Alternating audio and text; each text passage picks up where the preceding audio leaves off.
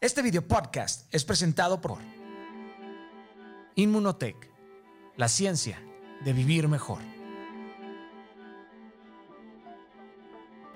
Hey queridos, ¿cómo están? Qué gusto saludarles. Soy Daniel Javif y sean bienvenidos a un episodio más de Inquebrantables. Un verdadero gusto y placer tenerles con nosotros. El episodio de hoy eh, va a estar increíble. Tenemos un pionero, un exponente eh, de la verdadera esencia del hip hop. Eh, este hombre te desarma sin amenazas y lo hace con mucha elegancia, pero creo que es por la unción de sus palabras. Eh, a nadie le importa en qué año suena su música, porque siempre va a sonar adelantada. Muchos crecimos con su música felices y sé que muchos querrán morir con ella. la música que él ha creado no tiene tiempo porque viene de la eternidad, dictada por papá. No forma parte del multinivel celestial ni de la nueva farándula espiritual. No es rey de un género, pero sí es coheredero de todo un reino. Por eso puede mandar a la lona a cuatro, a cinco o a seis raperos en una barra, pero no lo hace porque sé que prefiere mandarlos al cielo. Es un artista que le pone ritmo al planeta. Un hombre que creó su estilo, cultivando sus dotes naturales y sobrenaturales hasta convertirse en el maestro que inspiró a toda una generación de creadores. Él diversificó el rap, ya no como una respuesta social, sino como toda una expresión cultural en español. Su ejemplo ha quedado grabado en la música que todos quieren imitar. Su alcance supera la dimensión eh, de lo artístico. Es un modelo de quien siempre ha sido más fuerte que sus caídas. La estatura de su voz, queridos, lo convierte en un gigante que ha sabido dar lecciones de humildad, es el padre del fraseo, un vanguardista del beat. Así que bienvenido a uno de los bastiones del género, el filósofo Luis Armando Lozada Pico. Sí, bienvenido, querido. Muchas gracias. Ya no sé ni qué decir después de ese preámbulo, pero lo agradezco mucho. De verdad me honra eh, aquí dialogar con, contigo, Daniel, y, y bueno, me, me alegra que existan eh, espacios como este, ¿verdad? Donde, se profundiza y verdaderamente se tienen diálogos, ¿verdad? Eh, que es algo, algo que escasea mucho hoy día. Así que es mi honra. Gracias, gracias Vico, gracias por tu generosidad, tu tiempo. Em, no sabes cuánto admiro tu trabajo y cuánto deseaba esta, esta charla. Como bien dices, en este momento en el que escasea el arte de, de hablar, donde casi todos son mensajes y ya no mensajes, sino emoticones, en donde resumimos las emociones y los pensamientos. Al parecer, tener lúcidas conversaciones ha sido convertido en un lujo. Así que estoy seguro que esta charla, más allá de edificarnos mutuamente, tendrá la capacidad de edificar a, muchísimas personas. Me imagino que te han pasado varias anécdotas en estos días de, de confinamiento. ¿Alguna que recuerdes de estos últimos días? Claro, es que a todos nos ha confrontado con muchas cosas. Bueno, como mi vida no ha cambiado tanto porque yo soy muy casero, donde me gusta estar realmente en mi casa. Eh, no, no que fui toda la vida de esa manera, pero de un tiempo para acá, pues eso es lo que soy. Eh, lo más que he hecho es aprender como aprender cosas que debe aprender un padre, un abuelo, porque tenemos al nene acá, al nieto. Ya. Y entonces pues una de las cosas es que cuando veo que el pañal le, le está rozando los tobillos, pues hizo la número dos.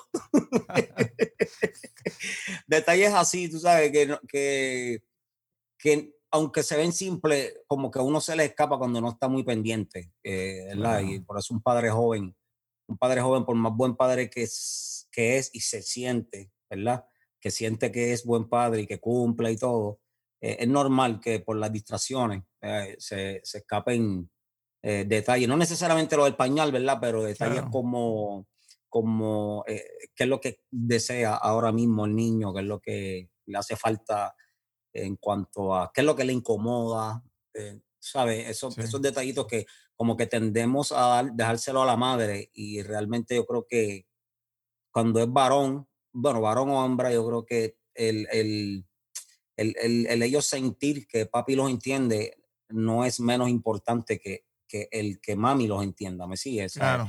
Eh, hay casos donde hay criaturas a quienes le hace falta más que, que sea papi el que esté pendiente y sepa y lo entienda, ¿verdad? Porque eventualmente va a tener, van a tener, especialmente las niñas con los papás, necesitan esa confianza, ¿sabes? Tener esa confianza de que papi las va a escuchar sin necesariamente, eh, eh, sin, sin, sin, sin, repercusiones innecesarias, ¿no? Eh, sino un, que empiece como conversación y termine en conversación. Claro. Eh, el tiempo transcurre de una forma diferente, ¿no? O sea, los, los actos de conciencia y de, y de, contemplación son, son diferentes. Uno empieza a descubrir esos detalles que pasaba uno de largo cuando anda medio en la inercia de la vida. Al parecer uno tiene los ojos un poquito más abiertos y me gusta que lo mires con una luz humorística, ¿no? Que uno puede, uno puede aprender hasta de la mierda. Mucho que se aprende de eso. sí, Especialmente, de la que, especialmente de la que hablan mucho. Por supuesto. No todo lo que llevamos en la conciencia lo llevamos en el corazón, Pico. ¿Qué opinas? Amén. Sí, no, eh, eh, precisamente e, es una de las cosas que también de las que pienso mucho y, y me ha tocado pensar también en estos últimos días eh, porque aunque mi vida no geográficamente, ¿verdad? O físicamente hablando no ha cambiado casi nada en este último periodo, eh, mentalmente sí, porque como que se acelera un poco el paso de la conciencia, ¿verdad?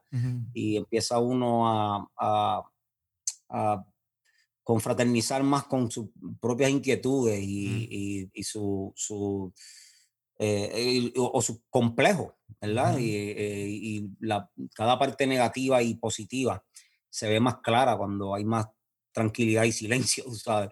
Y independientemente de que no haya cambiado tanto mi vida, pero mentalmente sí, porque, ¿verdad? Como dije ya, la conciencia se toma un paso un poquito más acelerado y, y, y de ahí el corazón, pues, eh, va, va, van sucediendo cosas dentro del corazón porque te van metiendo la información de, wow, que esto es lo que está pasando conmigo, que lo más importante es qué está pasando conmigo, que, que, tengo que arreglar, que, wow, de verdad que yo tenía que arreglar eso y no me había dado cuenta y, me, y lo veo ahora. Bueno, pues ok, qué bueno que lo veo, aunque sea ahora. Unas citas solas, eh, ¿no?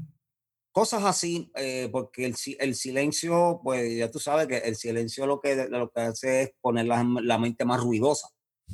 Y, y, y, y, entonces, eh, cuando uno se pone más pensativo por los periodos que está viviendo, se pone pensativo, se hace un silencio, ¿verdad? Eh, y, entonces sale, eh, de ese silencio, pues entonces que sale todo el ruido, claro. todo el ruido dentro de la mente de que, hey, este, aquí es donde estamos.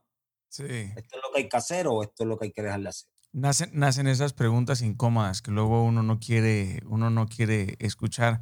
Yo en este tiempo, no sé tú, pero he sentido la muerte más inoportuna que nunca, ¿sabes? O sea, he sentido la muerte, o sea, que toca en, en la casa del vecino con, con, sus dedos huesudos. O sea, que, que, cada, que cada día estas situaciones extremas son las que nos enfrentan a la verdad acerca de la muerte.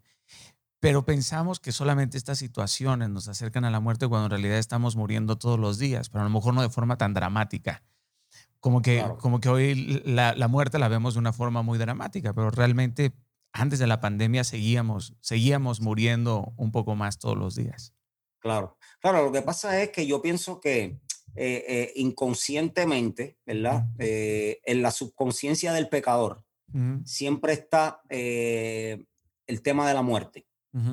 Y lo que pasa es que con las distracciones de la vida que lo menos que nos dicen es que podemos morir, ¿verdad? Como cuando uno se divierte. Pues entonces el, el, el, el, pecador con, el, con esa inquietud en la subconsciencia, pues no la activa, no, no crea el espacio para ello, porque mucha playa, mucha fiesta, mucho estudio, mucho trabajo, muchas amistades, mucho, eh, eh, mucha distracción, mucho Netflix, lo, lo que sea.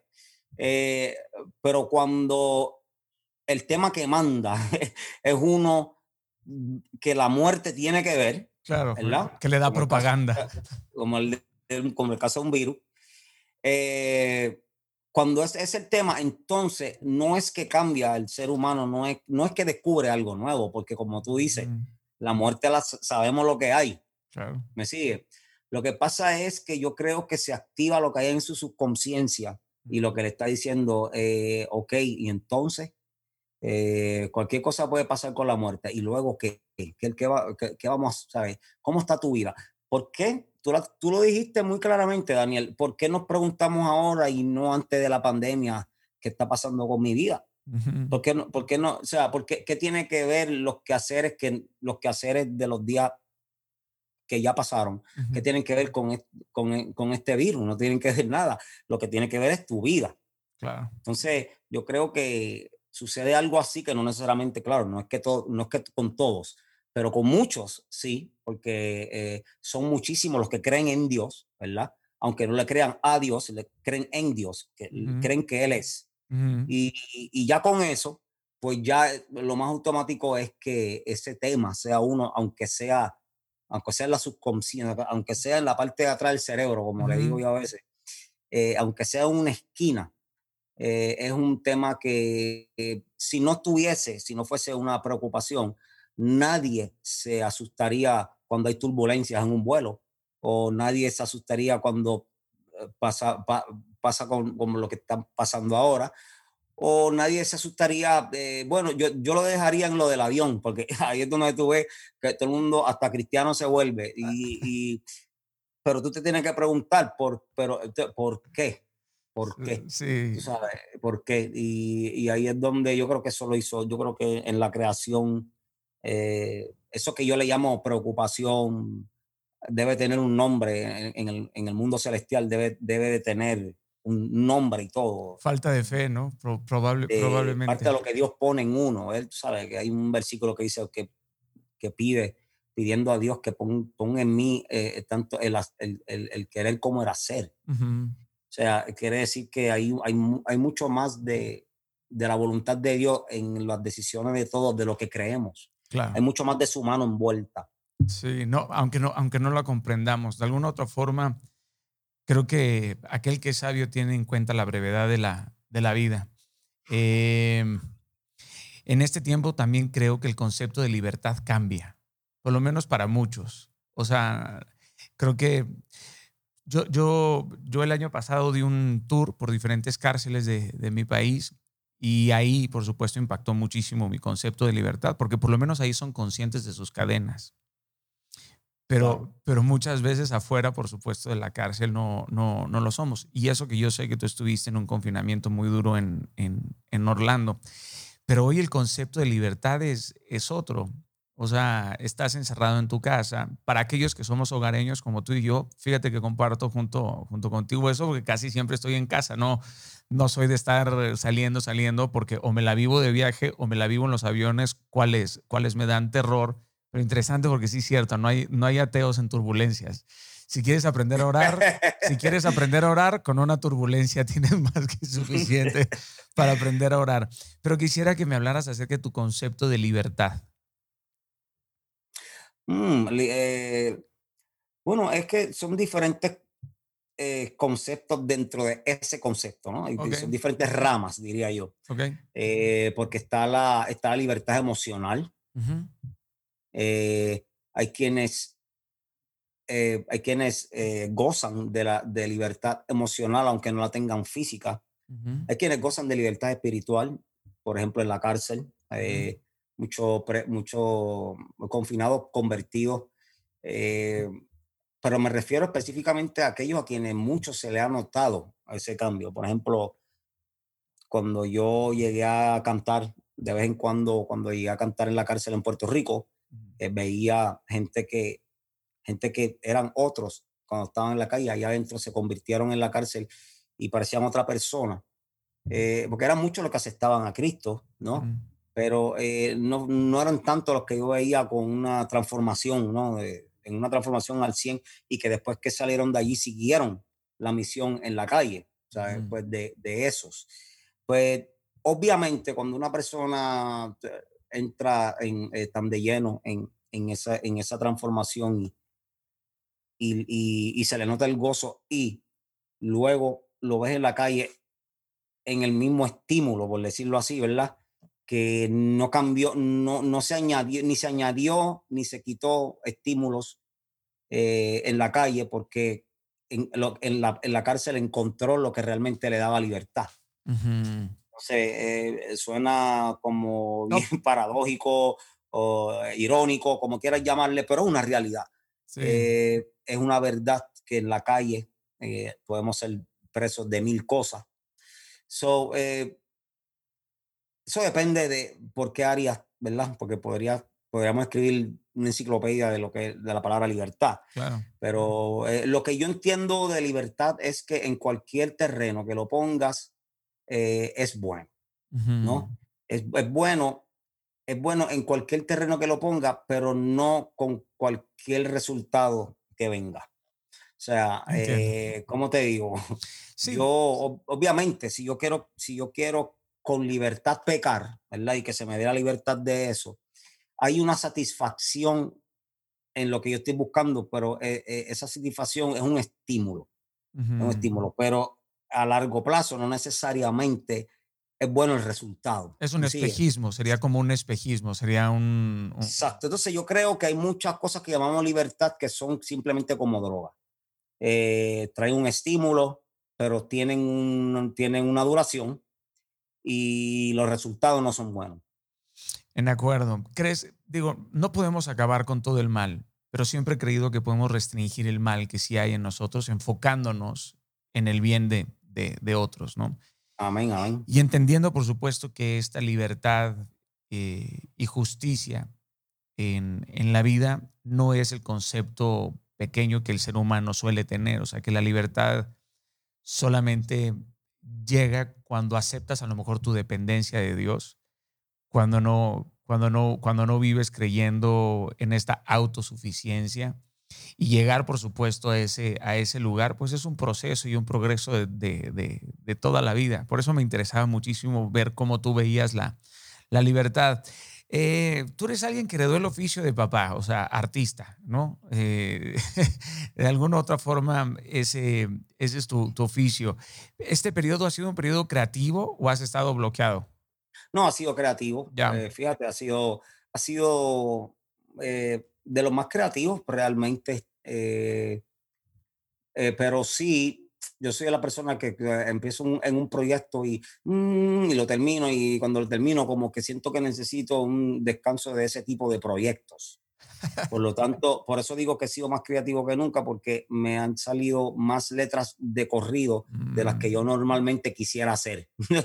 Eh, eh, y yo creo que eso viene por inspiración también, o sea, eh, de lo que estamos hablando, ¿no? Cuando uno empieza, cuando uno empieza a profundizar por la era que estamos viviendo, porque no solamente es cuestión del virus, el virus para mí es un, pequeño detalle que se une a estos días que estamos viviendo eh, eh, en, en, todas las ramas, o sea, eh, musicalmente, políticamente, socialmente hablando, es gubernamentalmente, policíacamente hablando. O sea, cuando, cuando, cuando tú ves la manera de pensar ahora, eh, la mentalidad del joven, eh, lo que se le quiere vender al joven, lo que se le quiere imponer a los niños. Lo lo, lo, o sea, cuando lo, la pandemia para mí es como un background compatible con todo lo que está pasando. Y, y, no digo que sea positivo, ¿ok? O sea, no digo que sea, pero es compatible. Es compatible porque es oscuro, es compatible porque trae desesperación, es como una desesperación que se compatibiliza a la que ya hay. Es como una oscuridad que se une a la que ya hay. Oscuridad en pensamientos, oscuridad en, en comportamiento, eh, que entiendo yo que son parte de lo que ya estaba escrito, de lo que ya está escrito. Eh, esto que llamamos últimos días, esto que llamamos eh, los días cercanos a, al, cumplimiento de lo que, lo que el Señor nos prometió, ¿no? Eh, que no son una ni dos cosas, además son bastantes. Y yo creo que esto, esto del virus, pues, es una, es una más. Es una, es una que es, una más que si quieres llamarle señal, eh, yo creo que se le puede llamar señal, pero, pero y no quiero decir que es algo que Dios está enviando para castigar, no, no es exactamente o necesariamente eso, sino que es parte de los tiempos, es parte de unos tiempos de, tiempos de aviso. claro, más, más allá de querer meterlo dentro de una profecía, el, el, mal cada día se hace más profesional y es visible, o sea, es, es innegable lo que, estamos, lo que estamos viendo. ¿De eso van tus líricas en estos días? ¿De eso has estado escribiendo? Tiene que ver con eso, tiene que ver con otros temas que no, un tema que nunca he tocado, uno o dos. Bueno, eh, el de el tema que escribí para mi nieto, obviamente es algo nuevo. Sí. nunca, me había, nunca me había tocado hacer eso. Sí. Eh, eh, y no, sí, dentro de lo que he escrito, canciones, te hablo, hay dos, una que otra cosa que no he tocado, que sí he tocado, hay, hay otras cosas que no he tocado antes. ¿Cómo que? si, si es posible saberlo. Sí, claro. Eh, por ejemplo, hay una, nada más este título te digo, se llama Corrupción, corrupción en tu espejo. Eh, como un tema confrontativo eh, de, poniendo ejemplo, por ejemplo, cuando tú, es normal que tú digas esto y que digas esto de fulano, porque fulano es famoso por esto, ¿verdad? Y todos lo conocemos y y, bueno, ya o nos reímos o lo criticamos o whatever. Eh, pero entonces, cuando, pero si tú tuviese en este tipo de situación, no necesariamente la de fulano, pero otra situación, actuarías igualito que fulano. Claro, yo hace poquito, hace poquito en Twitter puse, antes de mirarme con una lupa, mírate en un espejo, porque los, porque los espejos no mienten. Eso es lo que más me gusta, eso, es lo que más me gusta de los espejos. Eso es lo que hay, lo, lo, que tú ves en el espejo, eso es lo que hay. Entonces, eh, se llama corrupción en tu espejo. Bello, bello, bello concepto. Eh, ¿En algún momento te has sentido frustrado por no poder expresar tu creatividad? O sea, ¿crees que esta creatividad luego, cuando no es expresada, se convierte en dolor o en frustración? oh, sí, sí, claro. El periodo los últimos 10 años, básicamente. Los últimos 10 años, la mayoría de ellos, me atrevo a decir que han sido días así, donde me he frustrado que porque por X o Y razones que tengan que ver con eh, eh, legalidad o, negocio, eh, pues no, no, no, se pueda de la manera que quiero yo o quisiera yo, no, no, no, no pueda tener la oportunidad de sacar eh, inclusive tengo canciones grabadas que no llegué a sacar. Así que esas canciones, el uso mayor de esas canciones yo asumo que serán cuando yo me muera.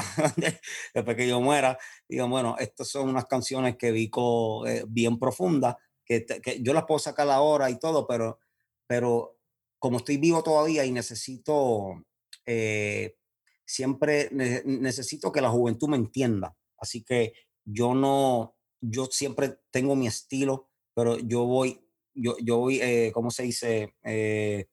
Familiarizando mi creatividad siempre con lo que está pasando al momento. O sea, no, no alejándome demasiado a nivel de producción, te hablo. Por lo tanto, si yo hice una canción hace cinco años, se me hace difícil tomar la decisión de sacarla hoy día porque la quiero dejar exactamente como la hice. No quiero hacerle un, un ritmo nuevo o algo porque eso fue lo que me salió al momento y así es que me gustan sacar las cosas. Por lo tanto, hay canciones que existen de Vico que probablemente no la escuchan hasta que después que Vico muera. Wow, bueno, me, pero ¿por qué, ¿por qué es eso? ¿Eres, eres alguien este, que se autosabotea con esa excelencia? Eh, ¿Cómo así? Dame, la pregunta de otra manera. A lo que voy es que dices, quisiera sacarla como estuvo hecha, pero no la, pero, pero no la he sacado porque porque voy poniendo en paralelo mi creatividad de acuerdo a la coyuntura. Bueno, lo que pasa es que también uno, uno, quiere, uno quiere estar en el, en, eh, uno quiere estar al día cuando se trata de ritmos, por ejemplo. Yo no quiero que la persona se confundan eh, y piensen que oigan algo que se oía un poquitito, ¿verdad? De una canción hace nueve años, por ejemplo. Eh, que no vayan a pensar que no es que de, de que yo no, produzco al día. ¿Y si sacas, y si sacas un álbum con un contexto que se llame Las del Baúl? Sí, no, lo he pensado, las desconocidas, yo lo he llamado así. Claro, ese... No, no, siempre, o sea, no, yo sé que no hay que esperar a que yo me muera. Por favor, no, te, lo, dice alguien que mira tu trabajo y estoy hablando por miles, entonces. Lo digo así por decirlo, pero la realidad es que como no tengo un plan específico todavía, pues es probable de que sí se oigan después que yo muera, porque tampoco es que necesariamente hay que esperar 50 años más, o sea, no, no, no sabemos eso, pero eso lo dije por decirlo así, pero la realidad es que eh, el yo tener, haber hecho canciones que por X o Y razón no puedo sacar al momento, me eh, ha sido de las mayores eh, claro, incomodidades en, la vida mía de, lo, en estos últimos años. Bueno, hay una necesidad gigantesca, estoy seguro, de tu contenido, de tu poesía, de, tu intelecto y de tu talento, por lo menos en la, industria musical. Y creo que una canción no puede ser juzgada ni por la vanguardia de su producción, sino por lo poderoso de su contenido. Entonces, pues, con que le salves la vida a uno, será más que, más que suficiente con que esa canción, por supuesto, sea, sea reproducida. Ojalá, ojalá y no tengamos que esperar a que, a que, partas, por supuesto. ¿Hay diferencias entre Luis Armando y Vico sí? Eh, mm, las hay, las hay por necesidad, pero en, personalidad como tal no. Eh, el Vico sí, por ejemplo, ahora mismo yo lo mismo lo mismo, este es Bicosí y este es Luis Armando, lo que estamos haciendo ahora. Pero hay momentos donde Bicosí hace cosas que Luis Armando no haría, o, o, donde Bicosí no hace cosas que Luis Armando haría, ¿verdad? Por ejemplo, Bicosí tiene la presión de, de, de, la presión, no, yo no diría de grupo, la, la, la presión de mundo. Eh, la presión del mundo que tiene Bicosí, Luis Armando no la tiene que tener, ¿verdad? Eh, porque si la gente me, ve me viera como Luis Armando, cuando me veían como Luis Armando nada más, yo no sentía las presiones que siento al salir a la calle. Yo, no, yo no me pasaba diciendo, eh, asegurándome de que, ok, la persona que está a, mi izquierda, pues, o sea, yo no estuviese fijándome en el hecho de, y poder lograr saber sin mirar, yo no hubiese sacado ese, ¿cómo se dice? Yo no hubiese desarrollado esa capacidad de saber que a mi izquierda, sin yo mirar, eh, hay alguien diciendo, mira, ese bico sí, y la otra persona está reaccionando en este momento y están disimulando y mirando con disimulo. O sea, yo no, Luis, Armando no tenía que hacer eso, ¿no? por, sacar un ejemplo. Eh, pero también eh, sí hace unos esfuerzos que Luis Armando no haría, porque el sí es compositor, eh, es un cantante que, que, canta lo que compone y lo que cree, ¿no? Entonces, eh, el esfuerzo de, que ha hecho Vicosí eh, dentro de su, eh, sus quehaceres, ¿verdad? Como artista, probablemente no lo hubiese hecho Luis Armando, no hubiese hecho quizá el mismo esfuerzo como Luis Armando, ¿verdad? eso varía, varían los detalles en, cuanto a eso.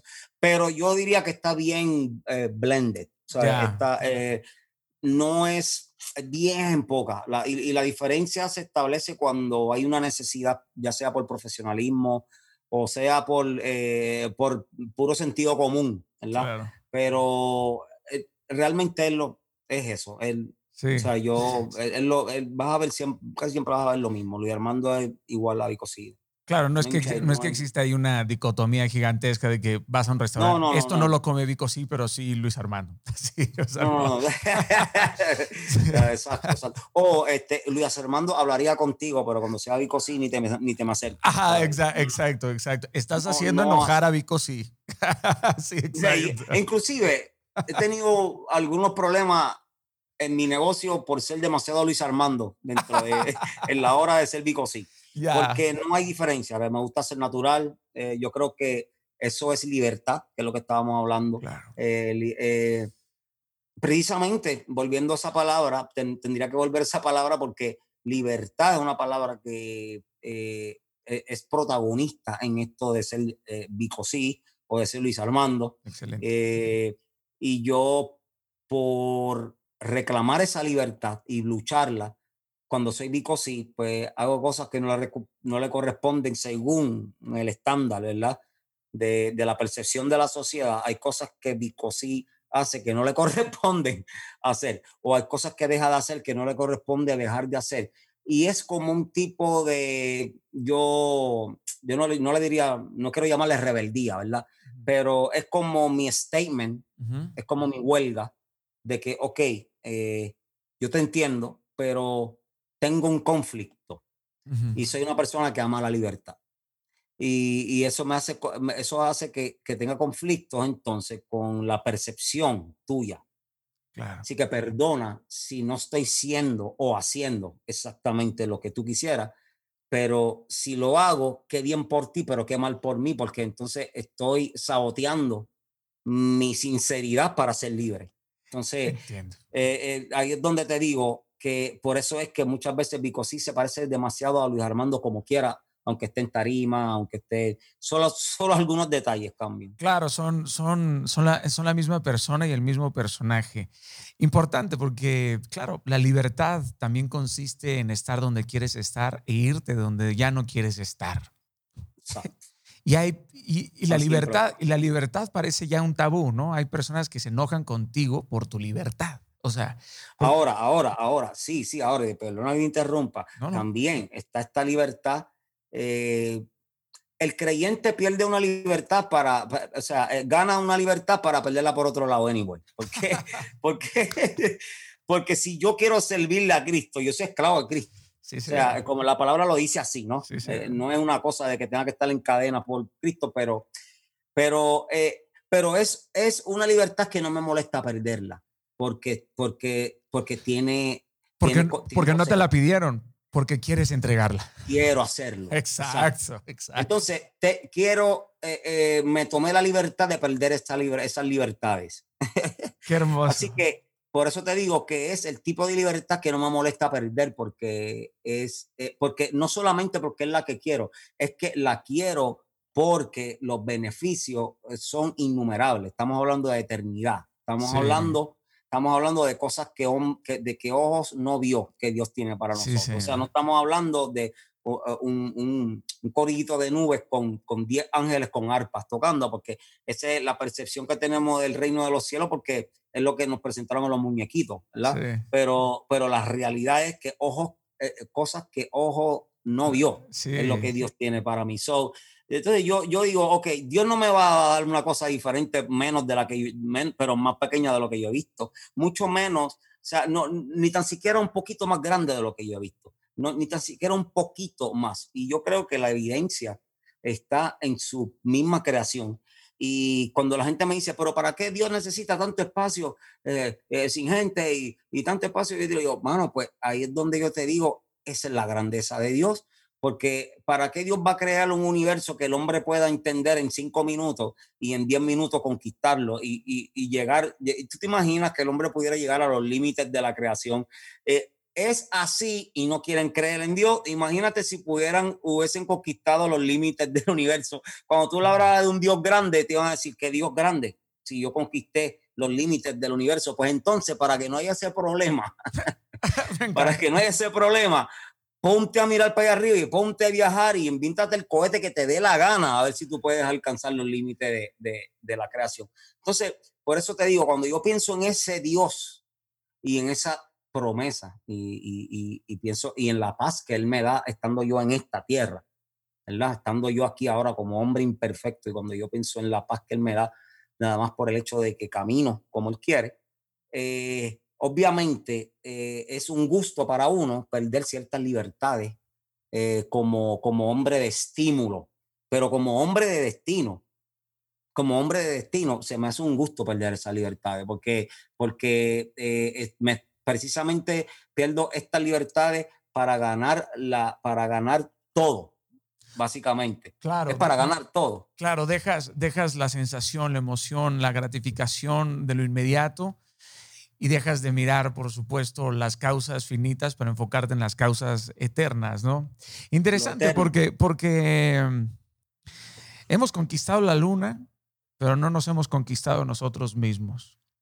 Hay, hay espacios que, la mente tiene sesgos, ¿no?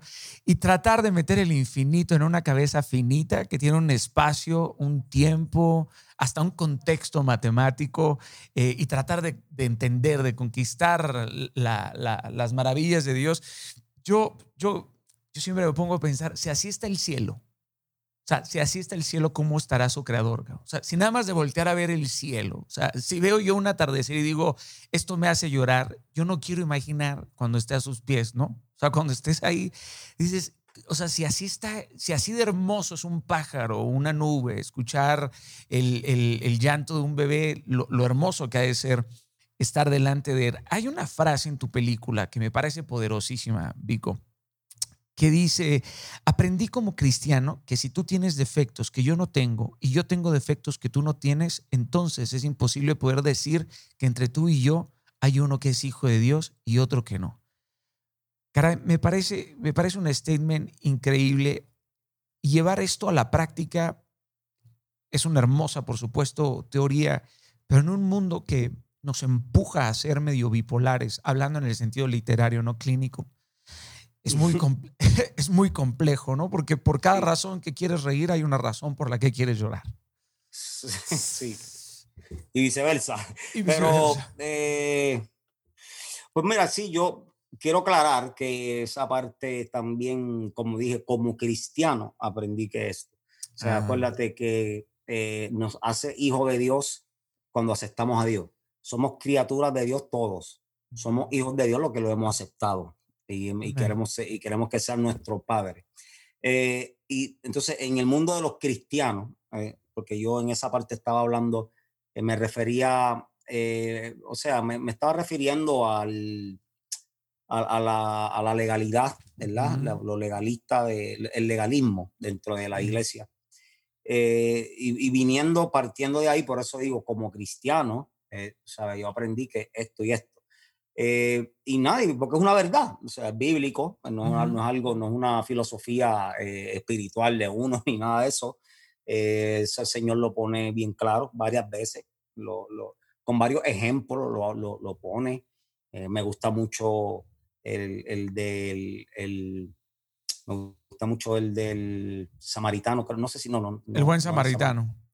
No, no, no, no ese. El, el, el, pecador que está en la sinagoga pidiéndole perdón a, Dios por, ser pecador, Y, versus el, religioso, ¿no? Diciendo, gracias a Dios porque no soy como este. Ah, cierto, cierto. Pues eh, yo creo que esa, eh, ese relato, ¿verdad? Que nos trae el Señor es el que más, el que manda dentro, de, el que más inspira a yo escribir esa parte que, que escribí para la película. Eh, que más que la mera crítica es eh, ¿qué crees tú que eres tú?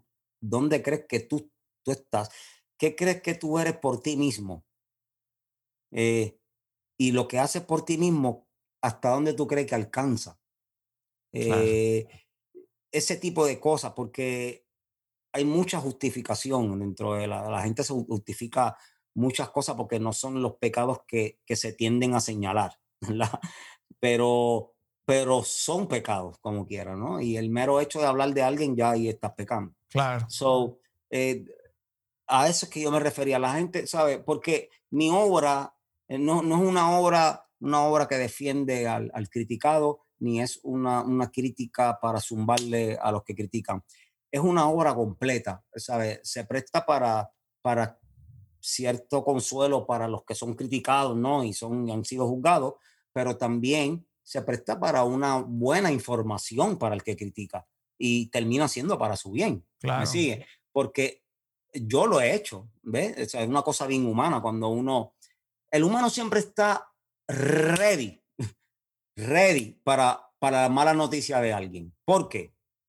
Porque queremos sentirnos mejor con nosotros mismos. Claro, cuando, cuando descubrimos que otro es peor, claro. Mientras más casos sepamos de, que son peores que el caso de nosotros, pues matemáticamente hablando, pues por sentido común y matemático nos sentimos mejor. Claro, la gente, la gente tiene más, más oficio por el morbo de otras, de, de, tus fracasos que de tus y, y eso es una cosa bien humana. Entonces, eh, los cristianos no se zafan de esa. La diferencia entre alguien, un cristiano consciente de eso y uno que no, es que pues esa, que uno está consciente y el otro no. Y el que está consciente pues tiene más, eh, quizás más viabilidad, ¿verdad? Más eh, oportunidad de arreglar unos asuntos. Pero está pendiente más a eso, ¿por qué? Por lo que ya ha recibido de Dios, ¿ves? Cuando Dios te enseña humildad, cuando te enseña a amar al prójimo. Cuando Dios te está trayéndote esos valores automáticamente, entonces tú estás aprendiendo qué debe ser y qué no debe ser en ti. ¿Sabes? ¿Cuál es, tu, ¿Cuál es la actitud correcta o no en este tipo de situación? Si he de llamarme a alguien que ama, ¿qué debo hacer en esta situación? Eh, ¿Discuto para atrás o perdono? ¿Me vengo eh, eh, o me estoy tranquilo? ¿Digo algo o quedo callado?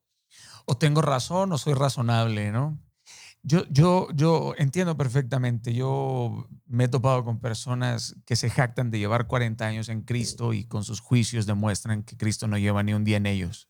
eso, eso, es verdad que nunca había escuchado eso, pero eso es muy cierto. Es que, mira, Vico, estarás de acuerdo conmigo, Jesús no juzgaba a la gente.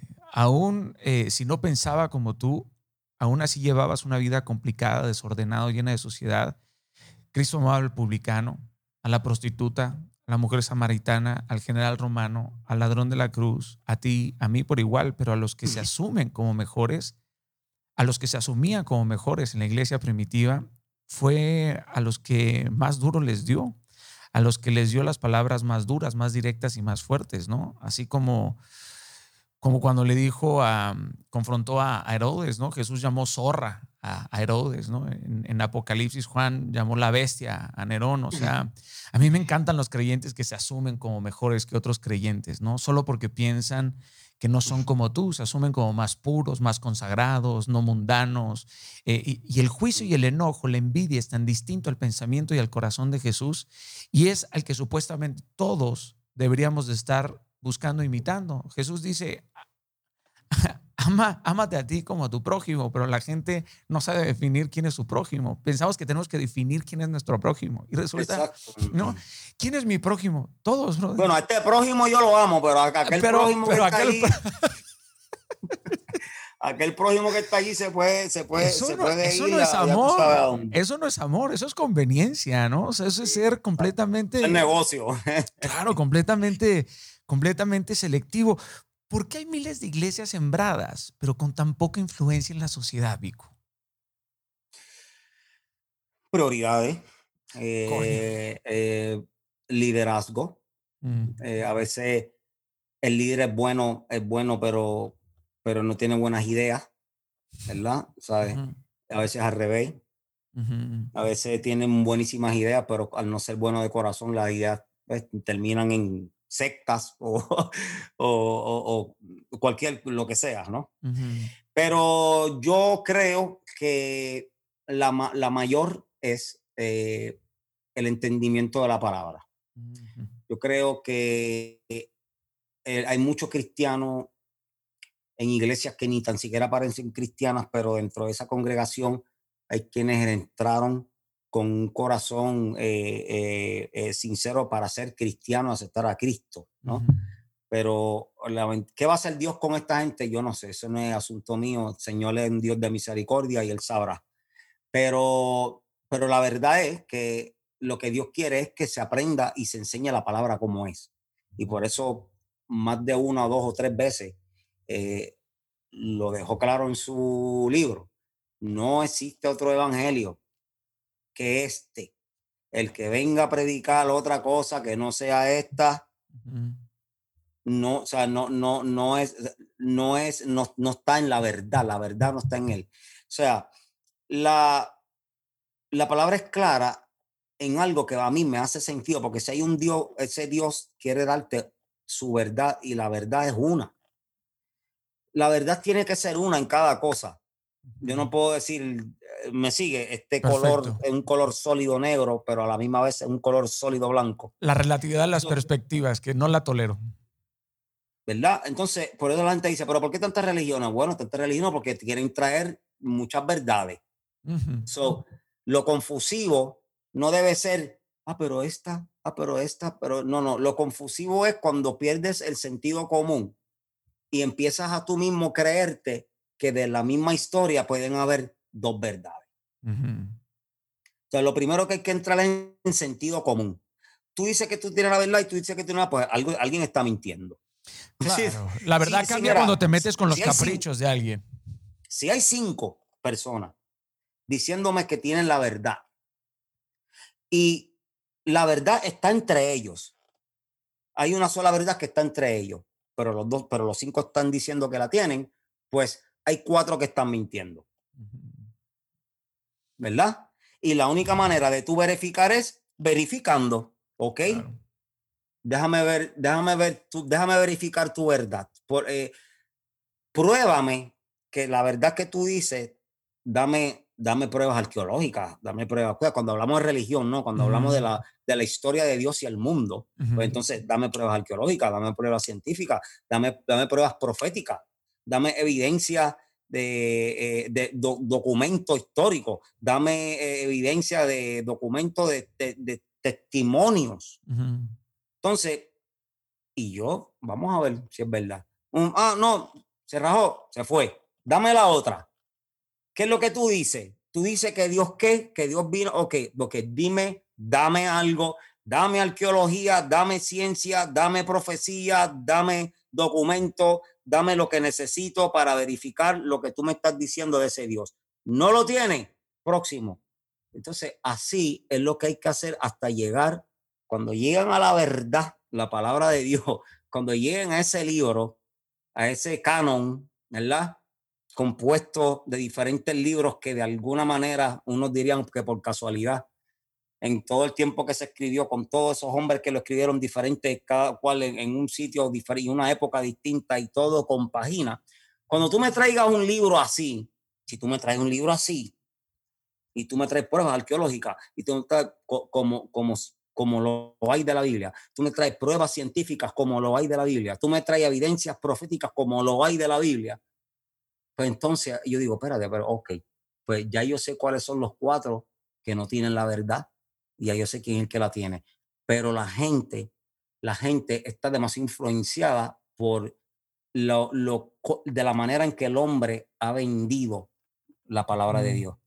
¿Verdad? Moisés siempre te lo pintan en los muñequitos. El arca de Noé, digo, el, Noé, el arca de Noé, y te pintan un arquita con los muñequitos y estilo otro, pero tú no ves mucho estudio que haga la gente y le haga a los jóvenes para que entienda que eso no es un mito, que hay evidencia científica de que hubo un diluvio. Hay evidencia científica en el mundo entero de que hubo hay, hay, evidencia científica en el mundo entero de que los gigantes existieron en la Tierra. Hay esqueletos que han encontrado en el mundo entero. Sí, que no, nada, que no nada más son simbolismos, sino o, o, alegorías. La palabra de Dios es verdad. Entonces, si tú le quitas esas cosas, algunas cosas que la gente llama simbolismo, como lo, lo del diluvio, tú quitas el diluvio, quitas el evangelio entero, olvídate de ser cristiano, porque, porque eh, eh, como Jesucristo mismo lo dijo, eh, o sea, si tú no le crees a Moisés, no me vas a creer a mí. Querido, si José no perdona a sus hermanos, no aparece Cristo. O sea, ¿me entiendes lo que te quiero decir? Entonces, tú no puedes quitar el éxodo tampoco, de lo cual hay evidencias también que hubo un éxodo de un pueblo saliendo de Egipto llamado así. que, ah, Todas esas evidencias están. ¿Qué pasa? Que por la razón, por, por la agenda que tenga cada cual, uh, se ha decidido predicar la palabra o de esta manera, o de esta manera, o de esto, específicamente de esto. Ministerio de Sanidad, Ministerio de esto, Ministerio de esto. Ministerio del lápiz. Entonces, entonces, es como que han dejado al cristiano ignorante bastante ignorante en cuanto a la grandeza de lo que la palabra de Dios está revelando. Pero la ignorancia ya es una opción, Pico. La ignorancia hoy por hoy es una opción. Pereza. Es pereza porque, porque, porque el conocimiento ha sido democratizado por, por las redes sociales. Muchas veces la ignorancia es hija de la pereza, es hija de la pereza en este caso, porque no queremos leer, no queremos aprender. Entonces, queremos conformarnos con escuchar algo y sentirnos bien. Sí. Y de, Perdona, perdona, adelante, adelante. No, dime, dime, dime. Eh, Sabes que yo creo que el llamado es a la gracia, querido. Yo siempre he estado enfocado que el llamado es a la gracia, no siempre a la teología de obras o al ministerio de la condenación. Exacto. Porque en la gracia nadie nos puede. Pero tenemos que tener un conocimiento, pero, pero acuérdate una cosa, tenemos que tener un conocimiento de quién es ese Dios. Claro, pero, ese, pero ese conocimiento, ese conocimiento, Vico, eh, que es ese, ese logos, tiene que traer esa rema, tiene que traer ese discernimiento, esa revelación y tiene que haber un liderazgo comprometido absolutamente con, con ese servicio. Sí, lo que te digo, el liderazgo, porque es lo que te digo, la enseñanza, porque mira, por ejemplo, mira, déjame darte un ejemplo. Por favor. Yo, yo fui, cuando yo me convertí a Cristo, que fue algo real, eh, yo, yo iba para una iglesia, eh, lo como decimos nosotros, rajatabla, eh, donde se danza, y esto y lo otro, y hablan lengua y todo eso. Luego, después de viejo, me di cuenta de algunas cosas que se hacían en esa iglesia que realmente no son bíblicas. No son bíblicas. Que se acabaron los cánones. No, no, no, no son bíblicas. O sea, no es, eh, eh, e, inclusive, mm, varias de esas, eh, ¿cómo, se, ¿cómo yo le llamaría? Esa intensidad en la que entraban algunos cristianos son exactamente las mismas en, la, eh, son, son igual unos trances, entran en unos trances idénticos a los trances dentro de lo que entran personas que practican religiones paganas. Porque muchas, muchas entran en el sistema, son del sistema nervioso o, son, o entran en, la, en las emociones, eh, cosas emocionales, y que la gente puede, pueda brincar y que la gente, yo no estoy diciendo que todo el mundo, o sea, Dios me libre a mí estar yo descreditando lo que el Espíritu Santo puede hacer en un hombre, ¿verdad? O en una mujer. Pero fuera de eso, también están los ejemplos de las personas que lo han llevado de una manera donde a, lo, que glorifican es lo que, lo que Dios te hace sentir. Entonces van tras las emociones, ¿no? Entonces, mientras menos conocimiento tienen de la palabra, más se aferran a el sentirme bien, el sentir este gozo, el espíritu, el este, eh, entonces cualquier cosa que les digan, dicen amén a cualquier cosa que le, que, cualquier cosa que les, que les dé emoción, emoción que ellos llaman eh, gozo espiritual, pues a eso le dicen amén, porque no tienen el conocimiento. Entonces, eh, eso tiende a no inspirar al que no conoce de la palabra de Dios. ¿Me entiendes lo que quiero decir? Entonces, el que no conoce la palabra de Dios, eh, la persona que no está caminando en el espíritu, la, una de las maneras en que más yo he visto que a la gente, le, que, las personas se interesan por Dios, es cuando tú le hablas de la palabra.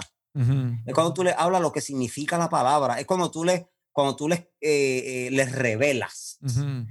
No cuando simplemente le dice, tengo un gozo en el alma, Cristo te ama y tú lo puedes tener ese gozo. Me sigue porque, porque entonces lo está invitando casi a hacer lo mismo que está haciendo en el mundo, que buscando estímulos, buscando estímulos. El estímulo que da esto, el estímulo que da lo otro, el estímulo que da la danza en el espíritu. Entonces, estímulo, pero no conocimiento. Entonces, dentro de esa búsqueda de ese estímulo, pues nos perdemos en, el conocimiento de la palabra de Dios y entonces no nos hacemos atractivos al pecador que quiere saber de Dios y quiere, y quiere saber quién es Dios. Tengo esta confusión. ¿Por qué tantas religiones? Esto y lo otro. Entonces, mientras yo estoy aquí alabando y temblando en el nombre del Espíritu de Dios y el pecador está observando, viene ya sea un musulmán, ya sea alguien con mucha coherencia, ¿verdad? Con amor o por lo menos con cariño, con buen trato. Te presentas, te presentas, te presentas eh, con amor, no con la vara del juicio. ¿no? Se lo llevan. Claro. Y se lo llevan, ¿me entiendes? Entonces tenemos, y sin manipulación. conocer lo que seguimos. Tenemos que conocer las palabras que nos envió aquel que quiere conocer a Dios, es conocer su palabra. Sí, Señor. Y sin emocentrismo, tú hablabas de la emoción, ¿no? Sin el emocentrismo. Yo he sido alguien completamente perseguido y criticado, por supuesto, por la religiosidad. Si Dios quiere que yo me emocione, si Dios pone una emoción en mí, que la ponga muy bien pero el asunto es que yo esté buscando una emoción como esa para llegar a Dios. Ese es el problema. Claro, que es la experiencia, que es la experiencia religiosa, ¿no? Que ahí es en donde vienen las decepciones, porque por supuesto cuando estás cuando estás rodeado de dos mil personas que están bailando, que están gozando, que yo amo alabar y adorar, eso yo no estoy pero cuando esa emoción empieza a aparecer, ajá, es el todo, llegas a tu casa y ya no tienes esa emoción a la que te empiezas a acostumbrar. Eso lo enseñan en las demás religiones, papi. Piensas, claro, piensas que Dios ya no está, está las demás religiones, piensas que Dios está, eso, está, eso está en cualquier religión. Piensas que Dios te abandonó. Por eso, es, mira, mira, avivamiento espiritual más que brincos es obediencia. Sí, señor. yo creo, si tú me dices a mí, ahí, hay, mil, ahí hay mil personas y en, en cinco segundos va a haber un, un avivamiento espiritual.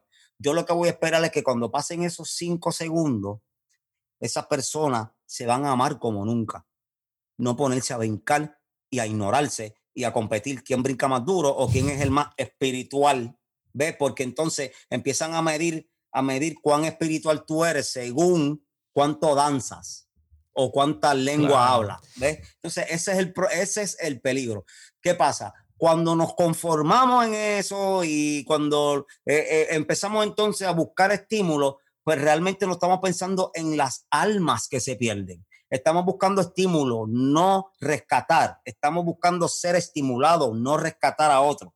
Querido, estás diciendo, estás diciendo, mira, eh, hace seis días grabé un video exactamente acerca de eso, ¿no?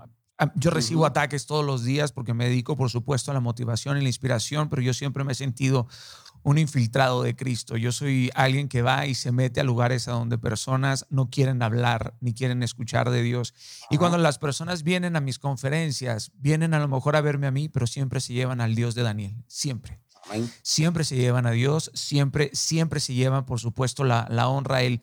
Y yo me pregunto si en lugar de alejarnos de todos aquellos que no aman a Cristo, nosotros hubiéramos sido menos radicales, haber sido nosotros quien pudimos haber traído a Cristo, mostrándoles un Jesús lleno de misericordia, de gracia, de amor, de redención, de perdón, de justificación, de salvación, ser la Biblia de aquellos que aún no la leen, ¿sabes, Vico? Eh, eh, y entiendo que nos gusta merecernos lo que poseemos, pero nadie es lo suficientemente bueno como para merecerse el cielo y muchísimo menos por un acto, por una obra o por parecer santo. Yo no tolero la gente. Mira, la santidad es una de las cúspides del hombre, es, es una de las más grandes persecuciones que debemos de tener. Pero caramba, nadie es santo, nadie lo va a llegar a ser por la simple razón de que el único santo es Cristo. Tú ves a Cristo en el Sermón del Monte y pone el estándar tan alto para que digan, mira, tú dijiste, yo hice el universo más grande, Dios hace el universo gigantesco para que tú conquistes la luna y te des cuenta que te hace falta todo por conquistar.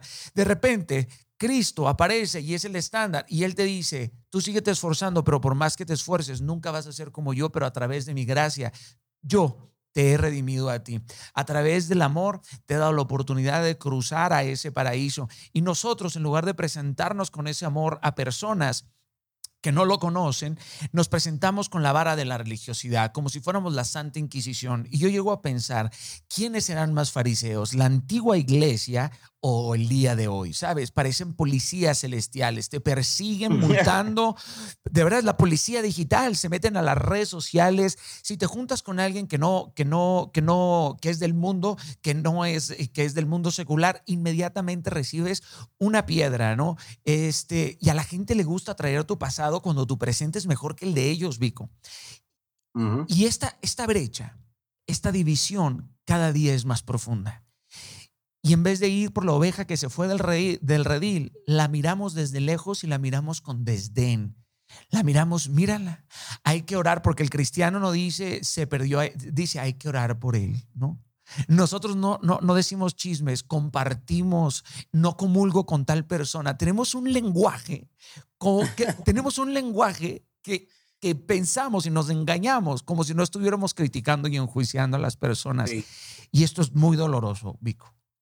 Sí, eh, eh, comparto eso contigo. Igual, yo siempre he cantado sobre eso, he hablado sobre eso, pero también me he dado cuenta que lo que te dije, cuando hay ignorancia de palabras, eh, es bien fácil que estas cosas ocurran, porque hay gente que señala por ignorancia y no por religioso.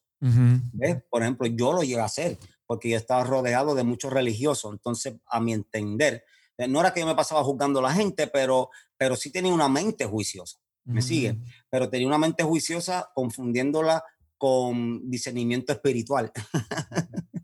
¿Me entiendes lo que te quiero decir? Y no fácilmente puede eh, confundir una cosa con la otra. ¿Qué pasa? También fácilmente por estos conflictos uno podría acomodarse en lo que llaman el evangelio fácil también, ¿no? Donde no te hablan nada de pecado, donde no te hablan, eh, eh, donde no, no te hablan las cosas que Cristo quiere que uno escuche y que fue las que él habló, pues no, no, las que él eh, habló con amor.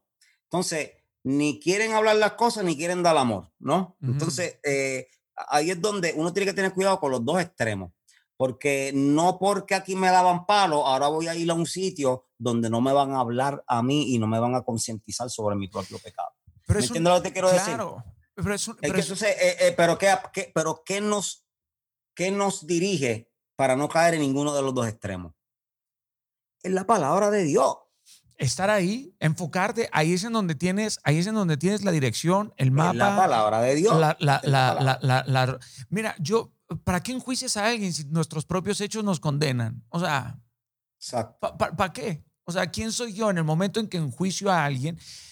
Si yo no puedo enjuiciarme ni a mí mismo, o sea, no tengo esa capacidad para, para enjuiciarme a, a, mí, a mí mismo, porque, porque siempre voy a poner por, en, por enfrente mis conveniencias, probablemente. Sí, a ser tu abogado. Que mis, que, mis propias, que mis propias convicciones, pero son etiquetas. Yo creo que las etiquetas nos han hecho muy mal, ¿sabes? Estas representaciones ideológicas que viven en, esta, en, en, en, el, en el imaginario popular, ¿no?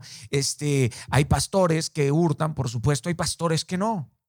Hay, hay religiosos este, extraordinarios, hay quienes, hay quienes no, no podemos generalizar. Canallas los hay en todos lados, en todos lados, adentro de la iglesia, afuera de la iglesia. Hay ovejas vestidas de lobos y hay lobos vestidos, por supuesto, de, de, ovejas. ¿no? Hay algo que me, que, me gustaría preguntarte a ti, y, en, y, y, lo has hablado, si no me equivoco, eh, acerca, del, acerca del socialismo. Eh, ¿Te parece, ¿Te parece que el socialismo, el comunismo es compatible con la fe?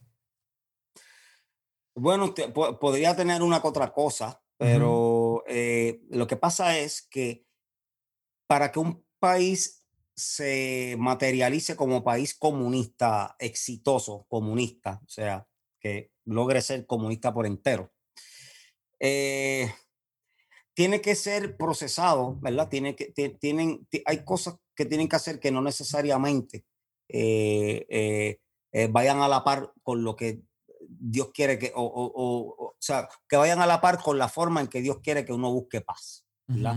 Hay quienes entienden que la paz se consigue a través de guerra, pero y hay quienes no están de acuerdo, pero hay quienes están de acuerdo con que sí hay unas guerras que han establecido ¿verdad? unos cambios necesarios y todo eso. So, es bien tricky, pero lo único que digo de esto es que una de las cosas importantes del comunismo, de la mentalidad que el comunista quiere que, que la gente tenga para que sea comunista, eh, una de ellas, para, para, para llevarlo a cabo por completo, no podemos tener a un Dios en medio del asunto que, que un Dios de, de libertad, de amor, un Dios que te deja hablar, un Dios que te permite decir lo que tú quieras y que aunque no esté de acuerdo, tampoco te va a meter en la cárcel por eso. Eh, estamos en el principio del comunismo, eh, Marx, toda esta gente, Lenin, se aferraron a la teoría de Darwin, que es la teoría de la evolución que tacha a Dios del cuadro de la vida, ¿verdad? La teoría de que venimos del mono esa era casi el emblema del comunismo. La gente no sabe que al principio, mucha gente no sabe que el comunismo y, el, y, el, y, el, y la teoría de Darwin iban de la mano. Iban de la mano porque se necesitaban. Se, se, más necesitaba el comunismo a Darwin que Darwin al comunismo, porque Darwin era enteramente científico. Más sin embargo, la propaganda que daba el comunismo entre pues, las personas más fuertes, las personas que no valen la pena vivir, la, ¿sabes? la, sangre que Lenin eh, propuso, ¿verdad? Eh, para el bien de la sociedad, porque para declarar quiénes deberían existir y quiénes no. Eso es bien compatible con lo que Darwin. La, teoría de Darwin es una teoría racista. Claro. Es una teoría racista. Entonces, eh, el comunismo lo que querían, lo que querían en, su mensaje, hay racismo, hay, hay clasismo, ¿no? Entonces, cuando ellos dicen que era para eliminar todas las clases, pero realmente crearon clases, porque eh, se, se aferraron a esa teoría de la evolución y tachan a Dios. So, una vez tú me traigas una teoría, por más que se parezca a, a los elementos de, mi creencia, por más elementos que tú tengas igual a los míos en tu creencia, si tu creencia, tú tachas a Dios, nada tiene que ver con el mío, porque, porque mi, lo que yo creo empieza con Dios y termina con Dios. O sea, y, no te estoy diciendo que cada detalle del que yo te hable tiene que estar Dios en ese tema, ¿verdad? Pues, eh, podemos hablar de micrófonos, podemos hablar del negocio de la música, whatever. Pero mi, en mi concepto del cuadro entero de la vida, ¿verdad? Literalmente, por lo que me he tirado a, aprender, ¿verdad? Por mi creencia, lo que he visto y lo que he aprendido, mi creencia de, de, la existencia hasta, hasta el final eh, del cuadro entero de la vida, está Dios al principio y está Dios al final de mi cuadro. Él es más grande que ese espacio mío, porque Él es eterno, ¿verdad? Pero cuando yo, dum, lo que yo miro, lo que para mí es el cuadro entero de lo que yo he aprendido, pues yo he aprendido de Génesis, sé de Génesis hasta, hasta Apocalipsis, ¿no? Entonces, dentro de ahí, eso es un libro de historia, pero de, con, con, historias que, otro, que otra gente nada que ver, ni después ni antes que sucedieron, lo escribieron de la manera, de, esa misma manera como está en la palabra de Dios. So, por lo tanto, eh, no me importa cómo se parezca, si tu libro se parece al mío, si tú, si, si tú, pero si tu creencia tacha al Dios creador de todas las cosas, no, no, no vamos, o sea, podemos parecernos, pero no, no, no, vamos a hacer lo mismo. Por supuesto.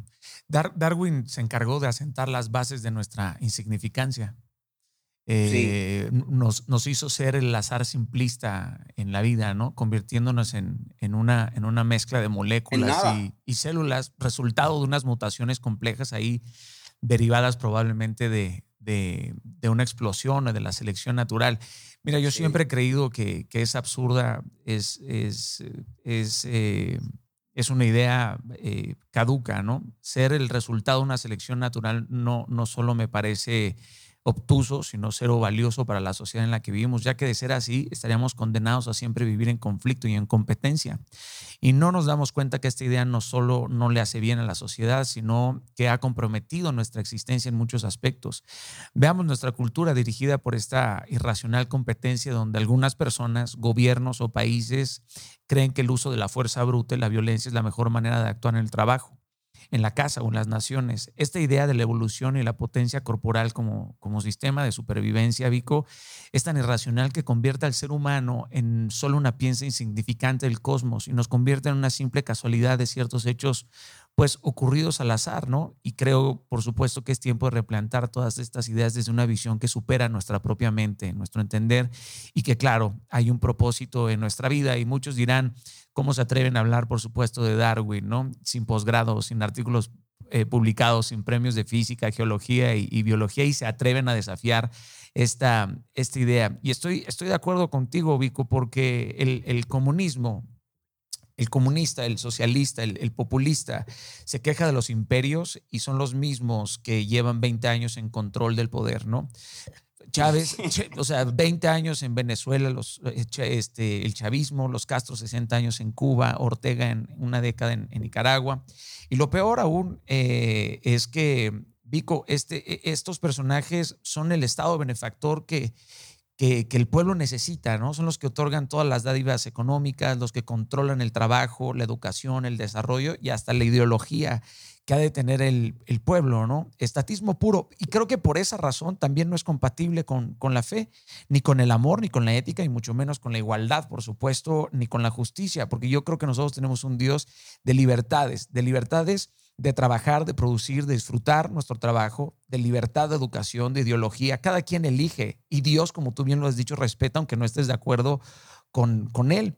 Y, esto es algo que seguimos viendo, que se sigue promoviendo, ¿no? Y que es, y que es algo que sigue creciendo, creciendo, creciendo, creciendo, creciendo.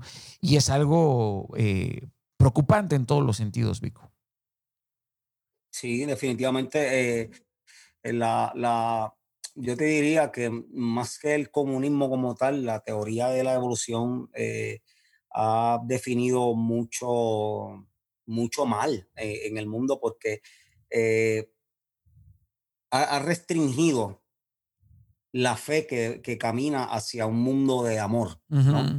Eh, y, lo que ha hecho es, entonces, pues, poner a la gente a buscar su propio estímulo. Porque un propósito no hay. ¿Me sigue? Propósito no hay de tu existencia. Entonces, el, ¿qué pasa? La gente lo único que va a ver con propósito en su vida es su propio sentimiento. Sí. Olvídate, de las almas. ¿Qué son almas? Sí, sí, no hay almas en la teoría de Darwin. ¿Me sigue? Sí, sí, No, no soy alma, soy algo. Sí, sí, sí, sí, sí, sí, sí. Entonces, si lo que soy es algo y lo que tú eres algo, pues obviamente por eso es que no dudo. O sea, eso ha sido parte de lo que ha sembrado esta mentalidad que ya la estamos viendo y que, em, y que pues escrito está que empeorará y realmente socialmente viéndolo, no tengo que leer la profecía para ver que sí va a ir empeorando y es que en lo que está escrito que dice que lo malo llamarán bueno y, lo, y a lo bueno malo. Total, total, totalmente. Y sabes que... Sí, entonces la, la, teoría de Darwin se, es bien, te la pone bien cómoda. Sí. Llamarle a lo bueno malo a lo malo bueno porque no hay código moral en la teoría de Halloween. No hay un código moral, ¿me sigue? No hay, no hay eh, eh, ese código moral natural con el que nacemos todos, que es el que Dios pone en, la, en eso que llamamos conciencia, de que matar no es bueno, de que, me sigue, de, de, que, de que esto y esto y esto, robar, lo que sea, que sea malo es malo y lo que es bueno es bueno. Claro. Sí, entonces si tú te aferras ahí, a ti se te va a hacer fácil cuando venga un gobierno a poner leyes, ¿verdad? A poner leyes que van totalmente en contra de la moralidad de Dios. Y entonces tú, eh, va a ser fácil para todo el mundo aceptar lo que sea, porque si tú le creíste a Darwin, no le creíste a Dios. So, si, si le creíste a Darwin, vas a aceptar cualquier ley que no haga, o sea, cualquier ley que no se oponga, en, que no se ponga en tu camino. ¿Me sigue? Sí. Cualquier ley que no se ponga en tu camino, la gente va a decir, mira, dale, dale, porque realmente estamos en la época de, ese de esa mentalidad que, que, que ya nació y que va a seguir creciendo, lamentablemente, de que a lo bueno llamarán malo y a lo malo llamarán bueno. Y lo más interesante de todo es que quienes hablan muchas veces acerca de Darwin nunca leyeron el origen de las especies y tampoco nunca leyeron la Biblia. No. Esa es la verdad. yo me doy cuenta de eso, no saben nada de la Biblia. De, de, de, verdad. Y sabes que eh, en el origen de las especies, Vico, Darwin dice que suponer que el ojo, con toda su inimitable complejidad para ajustar su centro focal, a distintas distancias para reconocer distintas cantidades de luz y para corregir las desviaciones esféricas y cromáticas, pudo haber sido formado por la selección natural, parece, y lo confiesa sinceramente, absurdo en el más alto grado. El mismo tipo que dice que nosotros somos la evolución de las especies, en su propio libro niega de que el ojo pudo haber sido creado por la selección natural. Exacto. E, es, eso, eso, eso es. Y por supuesto va a haber un centenar de personas que, que aparecen y que van a hablar que la moralidad puede ser eh, eh, subjetiva, ¿no? Eh, que puede aparecer, que puede, que puede parecer la lógica. No, la gente habla mucho de Richard Dawkins. Ah, sí, sí. Ese, es el, ese, es el, Jesucristo de, los, de los ateos, ¿no? Y pues déjame decirte lo que, lo que dijo el Jesucristo de los ateos. Déjame decirte tu, su contestación. por favor. Le preguntaron le preguntaron que si hay un, algún ejemplo, algún ejemplo de algún organismo, de, algo, de, de, que, de algún, eh, déjame cómo te lo pongo, si hay algún ejemplo en que algún organismo, de que algo se haya convertido en algo nuevo, viniendo de otra, de, eh, eh, de, de otro Sí, e, evolución, no adaptación, me imagino, ¿no? su contestación, ninguna. Quedó callado no tiene contestación. Richard Dawkins no tiene contestación para lo más esencial que empieza a enseñarte el, evolucionista cuando te habla del Big Bang, cuando te habla de, de, el todo de la nada, ¿no? Que el todo vino de la nada. Entonces, no hubo contestación de su parte. El mismo tipo ese, Richard Dawkins, también en otra entrevista le preguntaron si de, sobre la posibilidad de que de un diseño inteligente en el mundo, o sea, sí, la intencionalidad. hay una mente detrás de la de lo que existe, de lo que de lo creado. Si hay una mente, pues entonces es una creación, ¿no? Si hay una mente detrás, entonces es una creación lo que somos.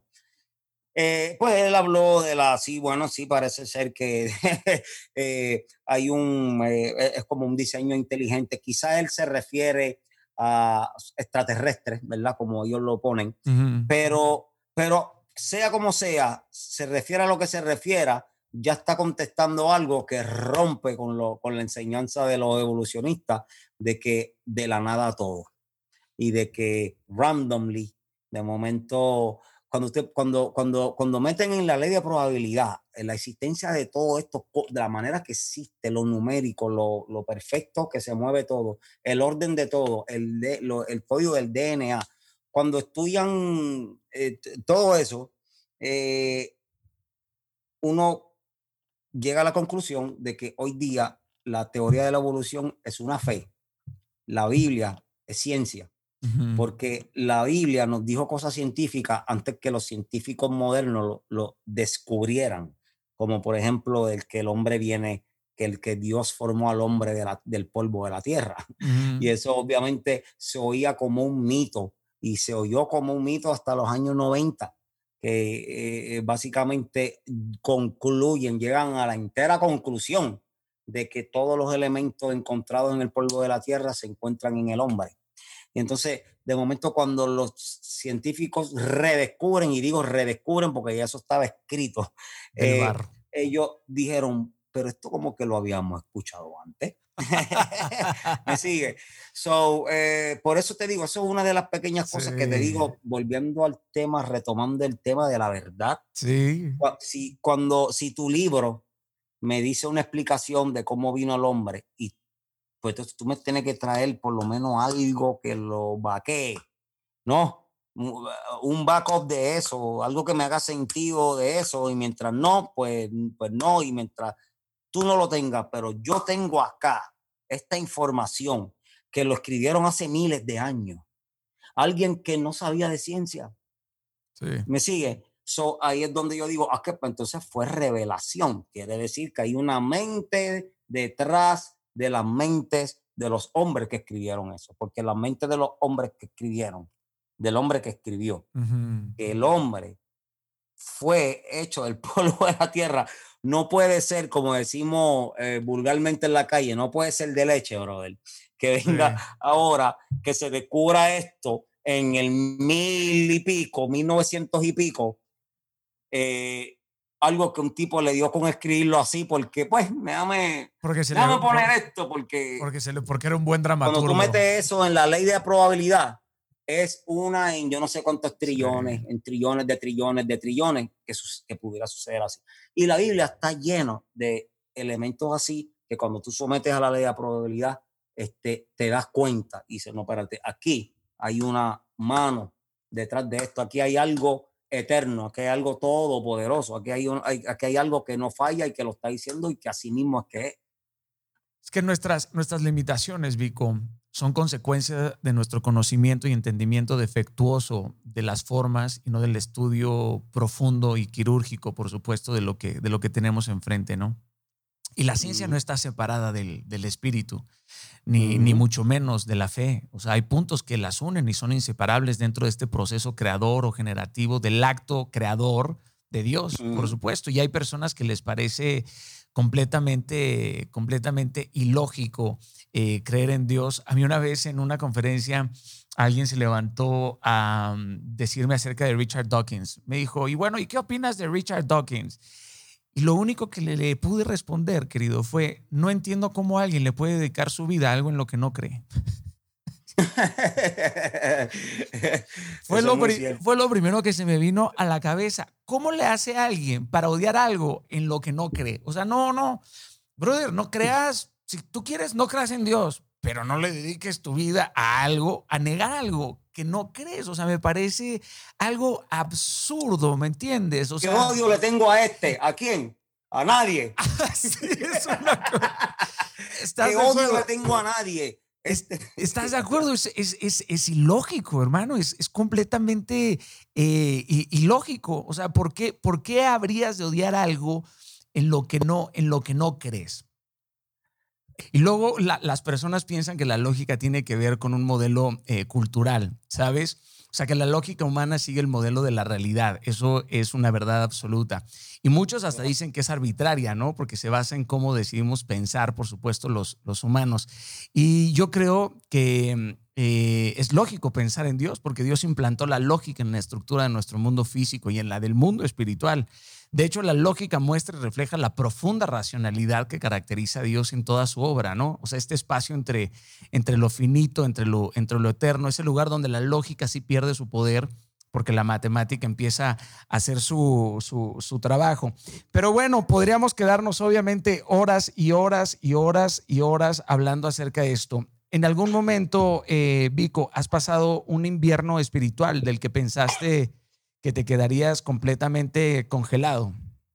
Oh, sí, claro. Eh, eh, mira, he tenido etapas así, pero yo creo que yo creo que la más fuerte tuvo que haber sido cuando, cuando caí en el vicio de la heroína. Ajá.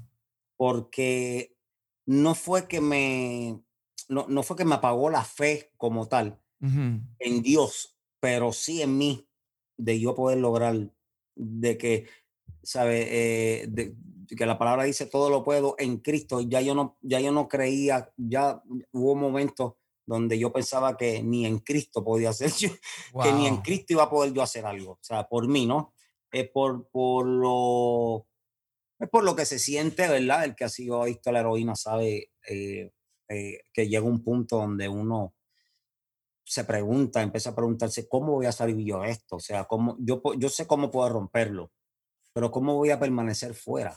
Es la pregunta. Porque tú, para romper el vicio, hay muchas formas. Uno se puede obligar a uno mismo y buscar un buen amigo que, que le ponga un candado a la puerta y no me deje salir. Y, o sea, hay, hay dinámicas que uno, o, irse a un programa súper lejos de, de donde haya droga y cumplir con ese programa y bla, bla, bla. Pero uno lo que se pregunta es, cómo, no, cómo no regreso a esto y permanezco feliz, ¿no? Claro. ¿Cómo, cómo le sirvo al Señor en espíritu y verdad y en, en, en cómo, cómo, me gozo en Dios eh, teniendo, sintiéndome así. Pero claro, uno se hace esa pregunta cuando uno está eh, bien metido en el vicio, ¿no? O sea, y por eso, por eso es que uno se hace la pregunta, porque uno está no hay manera de uno ver cómo, porque es muy fuerte eh, lo que uno siente, la necesidad que uno siente corporal en cuanto a la droga, pues es demasiado fuerte como para uno tener la mente bastante clara y decir, como para decir, no, no, no, con fe y con, ¿no? Y con, eh, con esfuerzo. Y, sí, con, voluntad. Pero fuera de eso, no creo, yo te diría que una de las oscuras, pero yo creo que he tenido otras etapas que no han tenido que ver con drogas, que no son menos oscuras, ¿no? O sea, eh, son emocionales, son, eh, por ejemplo, cuando estuve en la cárcel, eh, eso fue mm, bastante duro, o sea, es como estar en la cárcel, ¿me entiendes? Claro. No es como, o sea, medio año en la cárcel, no es un, no es un campamento de verano, ¿verdad? aunque fue de restauración. O sea, fue muy de restauración ese, esos seis meses que estuvo en la cárcel. Pero fuera de eso, eh, en los últimos años, pues hemos vivido etapas, ¿sabes? En, en, esta casa. Sonia y yo como matrimonio, mis hijos y yo como padre e hijo, padre e hija. Eh, ah, hemos tenido asuntos como eh, los tienen las familias, ¿no? Hemos tenido que atender. Y por un lado, eso ha afectado quizás el cómo yo me sienta espiritualmente hablando, cuánto mi disponibilidad, ¿no? De, de, de, ser un cristiano eh, servidor, ¿verdad? En medio de, todo, en medio de en medio de asuntos donde uno, la queja de uno es que nadie piensa en mí o nadie, o sea, ese tipo de cosas, este, yo no le importo a nadie, pues no, no son maneras de sentirse como para uno, para que uno le den ganas de servirle al prójimo, ¿entiendes? Claro. So, por, por, en ese aspecto es que se ha afectado espiritualmente hablando, pero no en la fe de creer que Dios es, ¿no? Y que, y que yo siempre tengo esperanza y que yo, y que, y que siempre la, la restauración es, una, está disponible para mí. O sea, e, en ese aspecto nunca perdí la fe, por, por eso estoy aquí. Por eso estoy aquí vivo, saludable, porque eh, fue precisamente la fe lo que me salvó a mí, no, fue, no, no, no, no, no se perdió. Lo que hizo fue que me, me salvó. O sea, no, la fe no fue algo que yo perdí, fue algo que me salvó a mí, que fue que, o sea, no, yo no la desaparecí, ella desapareció al bico que estaba eh, con la suciedad del momento. O sea, fue la fe la que me trajo, me, me fue lo que me mantuvo de verdad. O sea, no fue lo único que tuve. Yo tuve a Sonia, tuve a mi familia, tuve amigos. O sea, siempre hay un amigo, siempre hay varios amigos. La gente dice que los amigos no existen. No, sí existen, para que no son muchos. para que no son muchos, pero sí. existen. Siempre hay alguien que es amigo o amiga.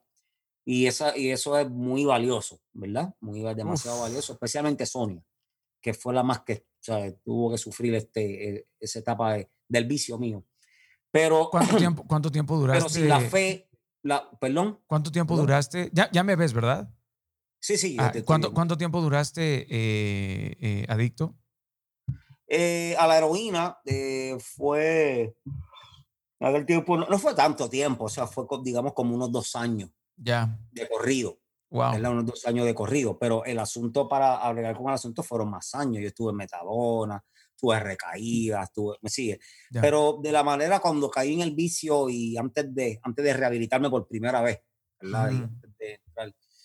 Quizá pasó como un año. ¿Te internaste? Eh, no, claro, yo siempre lo hacía, siempre, siempre hacía el Por eso te digo, llega un momento en que uno ha recaído eh, eh, tanto que, que, uno se pregunta, ¿podré salir de esto? ¿Verdad? Pues moriré. Bueno, querido, Pablo, Pablo no existe sin su, sin su aguijón. Exacto. Sin su aguijón, Pablo no es, hermano mucho que he pensado en ese aguijón de Pablo, porque muchas veces he tenido que hacerlo. Y te hablo por, por dolores físicos también, no tienen que ser cosas emocionales ni drama. Hay dolores físicos de momento que, sabe que uno, eh, por ejemplo, después, después que cumplí 40 años de edad, un saludo para mí era una tortura porque... ¿Por qué? si me apretaba la mano demasiado. la cuestión es que ¿sabes? Eh, hay una, hay una diferencia y es importante, es importante, el, aguijón de Pablo es importante. Sí, querido. O cuando, como cuando Dios parece que se aleja de Ezequías, ¿no? O sea, esos silencios donde Dios se queda en silencio, no, no es, es para que Dios te revele lo que hay en tu propio corazón, ¿no? Luego el silencio suele ser otro de los idiomas, por supuesto, de, de, de Dios para, para, el, para el frío del cuerpo una chamarra, para el frío del alma, por supuesto, eh, Dios. Pero es interesante, a veces queremos recibir buenas noticias sobre nuestros malos hábitos, pero somos necios, ¿no? Y, queremos que otros carguen con nuestra torpeza y necios para aceptar nuestro error y ciegos, aparte para ver la solución. Si tú me permites y me acuerdo de esa línea, la, la, voy a tener que usar en una canción. Queremos, lo que dijiste de queremos buenas noticias de nuestros malos hábitos. Queremos escuchar buenas noticias de nuestros malos hábitos. Eso es muy, muy cierto. Eso es muy cierto. Por eso, te, por eso es que digo que hay que tener cuidado con el evangelio fácil. a, eso es que me refiero. Porque la gente quiere, quiere buena noticia todo el tiempo, de nada que lo redalguya, nada que lo incomode. Y son las incomodidades las que hacen crecer. O sea, tienen que mucho ojo. Total, total, totalmente eh, de acuerdo, de acuerdo contigo. Mira, no saber tu propósito da miedo, pero, pero ¿no crees, Vico, que a veces da más miedo saber tu propósito de vida? Eh, muy sabia la pregunta porque sucede de las dos maneras. Yo, yo me he aterrado. cuando yo no sabía mi propósito de vida, yo sentía a veces un vacío y un miedo, sí, un miedo un miedo de perder lo que para mí en ese entonces fuera mi Dios, ¿verdad? Un miedo de perder cualquier cosa, lo que más me estimulara al momento, porque como no veo propósito, pues entonces si pierdo el estímulo mayor es como perderlo todo. ¿sí? Entonces ahí entra el miedo, ese es el temor de mucha gente. El temor de mucha gente no eh, eh, eh, es perder a lo que está acostumbrado. Mayormente tú puedes resumir, resumirlo todo ahí. Temo que un familiar mío tenga un accidente porque por su bien temo, pero también le temo a lo que yo voy a sentir. Mm, ¿Me entiendes lo que te quiero decir? Sí, sí. Lo más que uno teme es a lo que uno va a sentir realmente. Porque si yo no sufriera porque un familiar muriera, ¿para qué preocuparme de que un familiar muera? Cierto.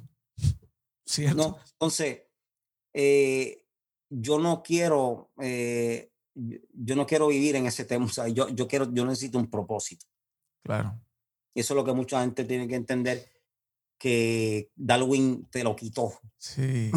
sí Darwin te quitó el propósito por completo. O sea, no te vayas por ese lado porque no vas a encontrar nada. Creo que, creo que el día que entendamos que la vida consiste en permitir que Dios nos use para sus propósitos y no que nosotros lo usemos a Él para los nuestros, todo cambia para bien. Amén. O sea, sí, es que tú sabes, sí, eh, eh, pero vuelvo y te digo, eh, es, conocer la palabra. o sea, mientras más conocemos la palabra, más entendemos el carácter de Dios, ¿no? Y más entendemos su, su propósito, realmente su orden. Vico, ¿por, ¿por qué si a Dios nunca se le acaban las ganas de darnos, a nosotros sí se nos acaban las ganas de pedirle? Bueno, quizás sea porque nosotros no pedimos venir al mundo. Mm y, quizá él considera eso.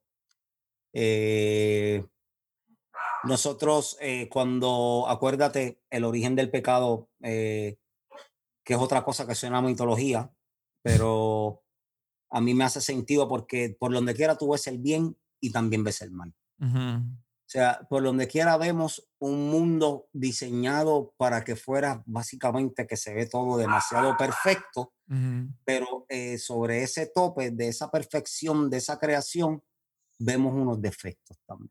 Vemos una tierra afectada. Vemos, a un, vemos, vemos al hombre con bondad suficiente como para adorar y dar la vida por sus hijos, pero con suficiente maldad como para lastimar a una mujer, violarla o algo así. Ese es el hombre, ¿verdad? El mismo que aprieta un eh, gatillo, el mismo que besa a un niño. Entonces, eh, eh, cuando, cuando yo veo eso, cuando yo veo eso, pues estoy, estoy viendo, estoy viendo algo, estoy viendo algo bueno afectado. Entonces, por eso, por, eso es que me meto en Génesis, ¿no? Y, y veo que la, la, la, e, ese, ese, las ganas del hombre que tenía el hombre de quizás ser, no, no gana, pero la tentación que tuvo de ser como Dios, ser como un Dios, fue el, el ganchito que, que, que metió el, el, el enemigo para convencerlo, para convencer de tomar el fruto prohibido. Eh, es el ser yo pues yo seré. Sí. Yo seré grande. Y eso no ha cambiado. Cuando tú vienes y estudias la historia, si tú estudias la historia, ¿verdad? Eh, de las naciones, la historia de la sociedad, de los artistas, la historia de, de los políticos, la historia de los, de los guerreros, te das cuenta, te das cuenta que mayormente el conflicto empieza en el egoísmo. Claro. ¿Cuánto, cuánto eh de nuestro sufrimiento no proviene del egoísmo, ¿Me, me entiendes? ¿Cuánto de lo que, de lo, de los, de los que inocentemente sufren, ¿verdad? Como por ejemplo en China, eh, están los, no tienen ni que llegar al virus hablemos de las fábricas de China, que están contaminando al pueblo, que para que la nación sea grande, vamos a matar al pueblo con todo este humo, porque tenemos que ser los número uno en la manufactura. ¿Entiendes lo que te quiero decir? Y rompen reglas mundiales que han hecho y todo, con tal de manufacturar la cantidad y la calidad que quieren al precio que quieren para quedarse con el mercado y bla, bla, bla. No es que quiera meterme en, en esos temas, pero para darte un ejemplo, ¿verdad? El hombre en su egocentrismo de lo que quizás tú como político quieres lo mejor para tu nación, pero no es porque no es porque quiera lo mejor para tu gente, es porque quiere lo mejor para tu propio legado. Tú, yo fui el presidente que firmó esto y yo fui el que hizo esta revolución y no necesariamente porque le importe a la gente, le importa su legado. Entonces, por ese egoísmo firman leyes que creyendo que van a ser héroes por su egocentrismo y terminan destruyendo al mundo. Y entonces eh, y, la rueda sigue. Entonces el mundo eh, recibe la injusticia y empieza a crear su propio plan porque nadie piensa en mí. Yo, pues entonces yo ahora voy a pensar en mí. Y entonces todo se vuelve un círculo donde cuando tú ves, cuando vienes a ver casi todas las maldades en este mundo ocurridas por el hombre, hechas por el hombre, nacen en el egocentrismo, nacen en el yo. Y, ese, ese conflicto del yo es precisamente el, el jaque mate que dio el enemigo de las almas para que el mundo fuera como fuera hoy. No ha cambiado. No ha cambiado. La, el corazón del hombre no ha cambiado en eso. Eh, en todos los, tú sabes, en todos los fragmentos de la vida, en todo tipo de institución, incluyendo la iglesia, vemos esa lucha. Vemos, vemos cómo se destruyen organizaciones, se destruyen personas, se destruyen naciones, se, destruye, se destruyen conceptos, se destruye la paz, se destruye la salud. Porque con esto de las conspiraciones, digamos que fuera cierto, ¿verdad? Que hay una conspiración en lo del virus. Mm. Si es cierto eso, ¿de dónde nace? Nace de un plan, ¿verdad? Hay una agenda. No es porque alguien, vamos a hacer esto, ah, porque estoy aburrido, no, hay, un, hay una agenda. Esa agenda nace de qué? Nace pues de unas prioridades. Y esas prioridades nacen de dónde? De unos deseos. Claro. So, egocentrismo, virus, robo, matanza, guerra. Y por eso te digo, que no me acuerdo cuál fue la primera. No, no, no, me, respondiste. Digamos esto, pero sé que tu pregunta me llevó a Génesis. Sí, no, me, me, me respondiste, me respondiste perfectamente. Eh, yo creo que muchas veces culpamos a Dios de la vida que tenemos, pero tampoco sabemos la vida que queremos, ¿no? Eh, y, y, uno tiene que aprender que cuando no esperas nada de nadie en la tierra y todo lo esperas de arriba, de repente descubres que estás aquí no para recibir poco, sino para recibir, por supuesto, aquello que no es golpeado por el orín y por, y por la polilla. Pero nos hace falta mucho temor de Dios, nos hace falta mucho, mucho ese temor de Dios y ese temor que te hace evitar el error cuando nadie te ve, Digo, cuando, cuando nadie te está observando, ese temor podría ayudarnos a cambiar realmente el, el, mundo. Y lo más hermoso es que el temor proviene del respeto, esa sujeción que deberíamos de tener a Dios y que, ojo, yo por supuesto ni me jacto ni de perfecto ni de santo porque estoy lleno de grietas, de errores y de, y de, y de muchas cosas que, que, Dios sigue moldeando este, en mí. Mm. También, también pienso eh, que nuestras cortas expectativas de, de, de, nuestra vida acortan también la bienaventuranza en, en, en, nuestra vida. O sea, poco sueñas, poco tienes. Para mí el éxito siempre se ha parecido más un lugar donde tú llevas a otros que un lugar a donde tú llegas eh, solo, ¿no? Porque creo que quien llega al éxito solo, pues es un trepador, no es, no es, no es alguien que, que llegó realmente al éxito. El, el, éxito. el éxito consiste más en llevar a otras personas a ese lugar, más como una actitud de Sherpa que de alpinista, más que llegar solo y poner tu, tu, tu, bandera en la, en la cumbre, es ayudar a subir a otros y bajar dignamente, ¿no? Ayudar a otros también a bajar eh, dignamente. El éxito, yo yo respeto mucho tu carrera, mucho tu talento, pero respeto, respeto mucho también lo que has logrado como, como padre. Eh, me imagino que no, que no será perfecta tu gestión, pero el matrimonio que has logrado surcar con cárcel, con accidentes, con adicciones, con el mundo del entretenimiento, coño, eso sí se parece al, éxito. El próximo 5 de septiembre tu, tu, hija no cumplirá 13 años, sino 30, creo. Eh, ¿qué, versos, ¿Qué versos le vas a agregar a esa canción? No, mira, eh, la, buena noticia de la canción es que eh, resultó buena. Ella resultó una persona valiosa, diría yo, en este mundo, valiosa, bien valiosa. Ella es maestra, ella coreógrafa y es una pensadora, es una, eh, una persona profunda, eh, pero, pero más grande que todo eso, en realidad, y, ella es brillantísima, porque no es porque sea mía, ella es bien brillante, mis hijos son brillantes, gracias a Dios son bien inteligentes, pero aún más grande que su inteligencia el corazón que tiene, o sea, los sentimientos que tiene, es bien, es pues, una persona sensible, una persona que se defiende, claro, o sea, no. Sí, sí, con, su, con, su, carácter, ¿no? No la busque porque la va a encontrar. Como puertorriqueña.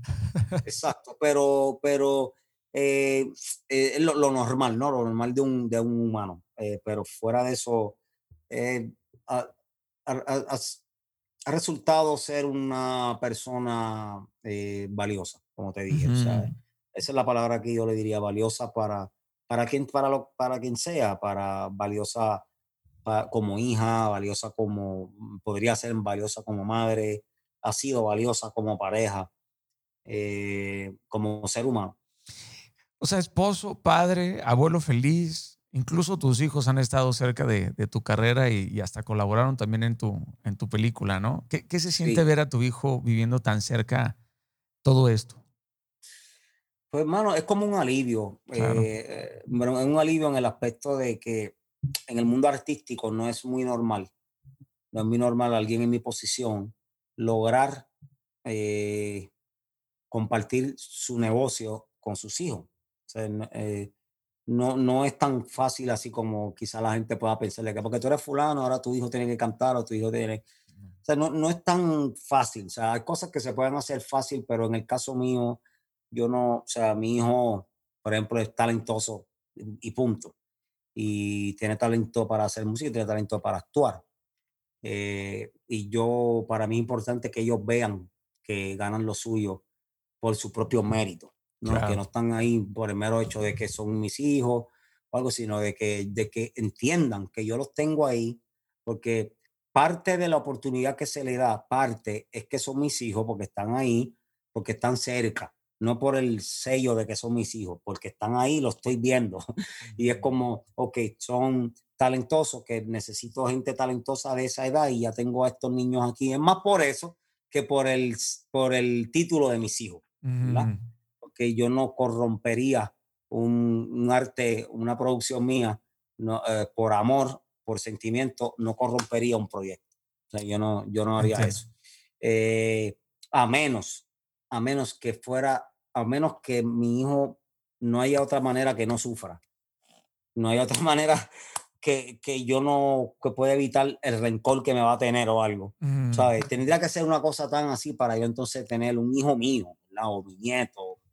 Pero no, no, no, no, no atento contra mis proyectos de, con sentimentalismo. o eh, mi alivio mayor es tenerlos allí ganándoselos de verdad, eh, pudiendo hacer lo que hicieron, porque todos tuvieron algo que ver en, esa película, todos mis hijos. Aún el que no salió en pantalla, Luis Gabriel, eh, hizo una de las melodías que fue, y la tocó él mismo también, que la hace música también, eh, que fue de las últimas melodías que salen en la película. Cuando yo estoy en la cárcel, hay una melodía de piano. esa melodía pues la hizo mi hijo, mi otro hijo, no el que actuó. Así que el poder verlos y poder y ver que ellos pueden demostrarle que ellos pueden demostrar lo que pueden hacer, que ellos se demuestren ellos mismos lo que pueden hacer. Este, y como, no como te dije, no es normal que en este negocio tener a los hijos eh, para arriba y para abajo, como sería normal el trabajo de, digamos, un carpintero, se lleva a su hijo a, que se divierta en su trabajo y resulta carpintero. Y, ¿sabes? E, esas son cosas que para mí son valiosas. Y, y, y, no de que no imponerle nada, pero sí inspirarlo. Yo creo que un padre que es experto en algo inspira a su hijo y que el hijo escoja hacerlo también. Yo creo que eso es algo bien lindo. yo creo que eh, es algo, eh, eh, yo creo que es uno de los propósitos de Dios, aunque el hijo resulte ser otra cosa, pero uno de los propósitos de Dios ah, en nosotros como padres es que inspiremos a los hijos que les demos un testimonio de trabajo, un testimonio de que de, de ganarse lo, suyo.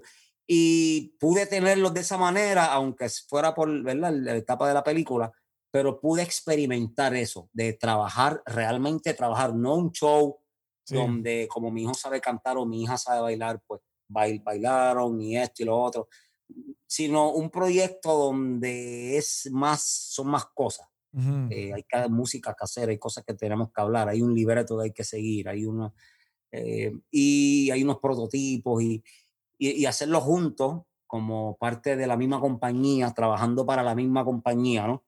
Pues fue algo lindo. increíble. Y digo, eh, lograr que esa vida personal y la profesional puedan converger y que no generen conflicto, hay que ser sofisticado, prudente y sabio en muchos sentidos, porque hay que saber tejer hilos que suelen ser brutalmente delicados y se pueden romper en cualquier momento. Eh, Rafael Lozada, ese nombre me imagino importantísimo para ti. Sí, mi papá.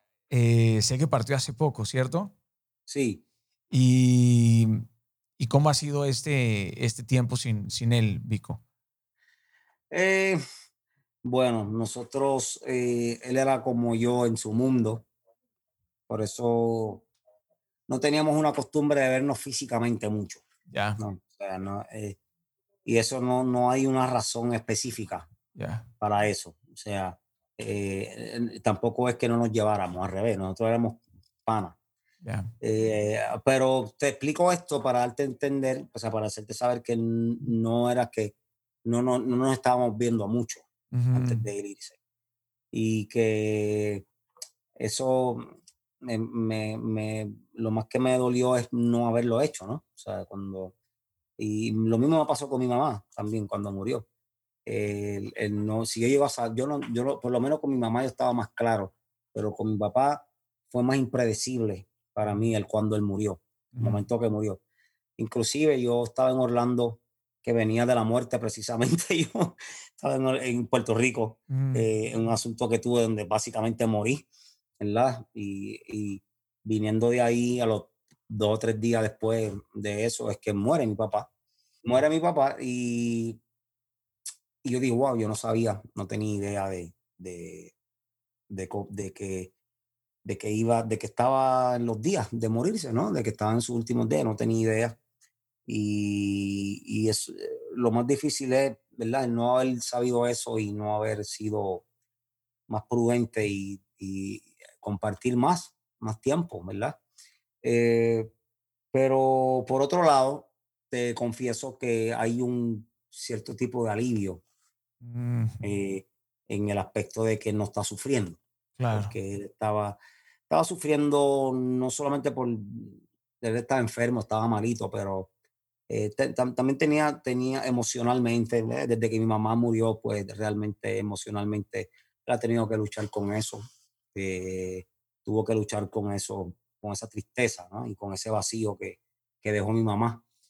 Eh, tanto así que yo por lo menos siento el alivio de que ahora mismo pues no tenga que él estar aguantando ese, eso, ese dolor, ¿no? Claro. ¿Cuántas ausencias no nos educan, no, A veces la, la, ausencia nos educa de alguna u otra forma. Definitivamente. Yo habría compartido igual, eh, te lo comparto, con mi padre muy pocas veces y al, y al final entendí que su ausencia también me, me, educó, ¿no? También su muerte fue, fue repentina de un momento a otro y luego aparecen los hubieras y empiezan a atormentarte estos, estos, estos hubiera y hasta que llega, por supuesto, la, la, la paz y el gozo.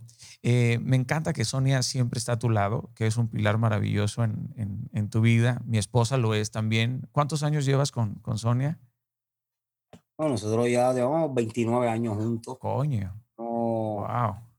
20, bueno, cumplimos 24 de casados y 29 conviviendo en total. Caramba. ¿Cuál ha, sido, ¿Cuál ha sido el secreto para la resistencia de este amor? Yo llevo 19 años con mi esposa, así que me llevas unos cuantos años más. el secreto es que no hay secreto. Ok, ok, me gusta, de acuerdo. Uno de los secretos es que no hay secreto. Eh, y el otro no es un secreto ni una fórmula creada por uno, sino, sino que es la fe misma. Dios en la, ecuación. Ha sido, como te dije, la fe ha sido pilar en mi vida, ¿no? Ha sido eh, eh, para todos los aspectos de mi vida, ¿verdad? lo que me ha, por lo menos, hecho mejorar, por lo menos, mejorar en, en, todos los aspectos de mi vida, por lo menos ver cosas que no veía antes, en todos los aspectos de mi vida, sea, como padre, con todos los roles, como hijo, como, como abuelo. Eh, so, no es tanto, no se trata de fórmulas y secretos, ¿verdad? Se trata de amor, y, de, amor y de propósito, realmente. Eh, cuando tú pones la fe, eh, pones tu fe y pones a un Dios todopoderoso, eh, metiendo su mano en el asunto, ¿no? Y, en, asuntos que se le, se le escapan de las manos a, uno mismo a veces. Eh, cuando hay eso, pues, pues ah, está la esperanza. Pero también hay, hay, hay otras partes que hay personas que se complementan y aunque ni tan siquiera lo parezca, son, son las personas que más se podrían complementar, ¿no? Sí, sí. Eh, y, yo creo que el caso de Sonia con el mío pues, podría ser uno, ¿sabes? De que, o sea, para, porque no, no, no, no me salen ganas tampoco de aprovecharle el, aprovechar el asunto para darme mucho crédito de tipo tan estable y tan esto y lo otro.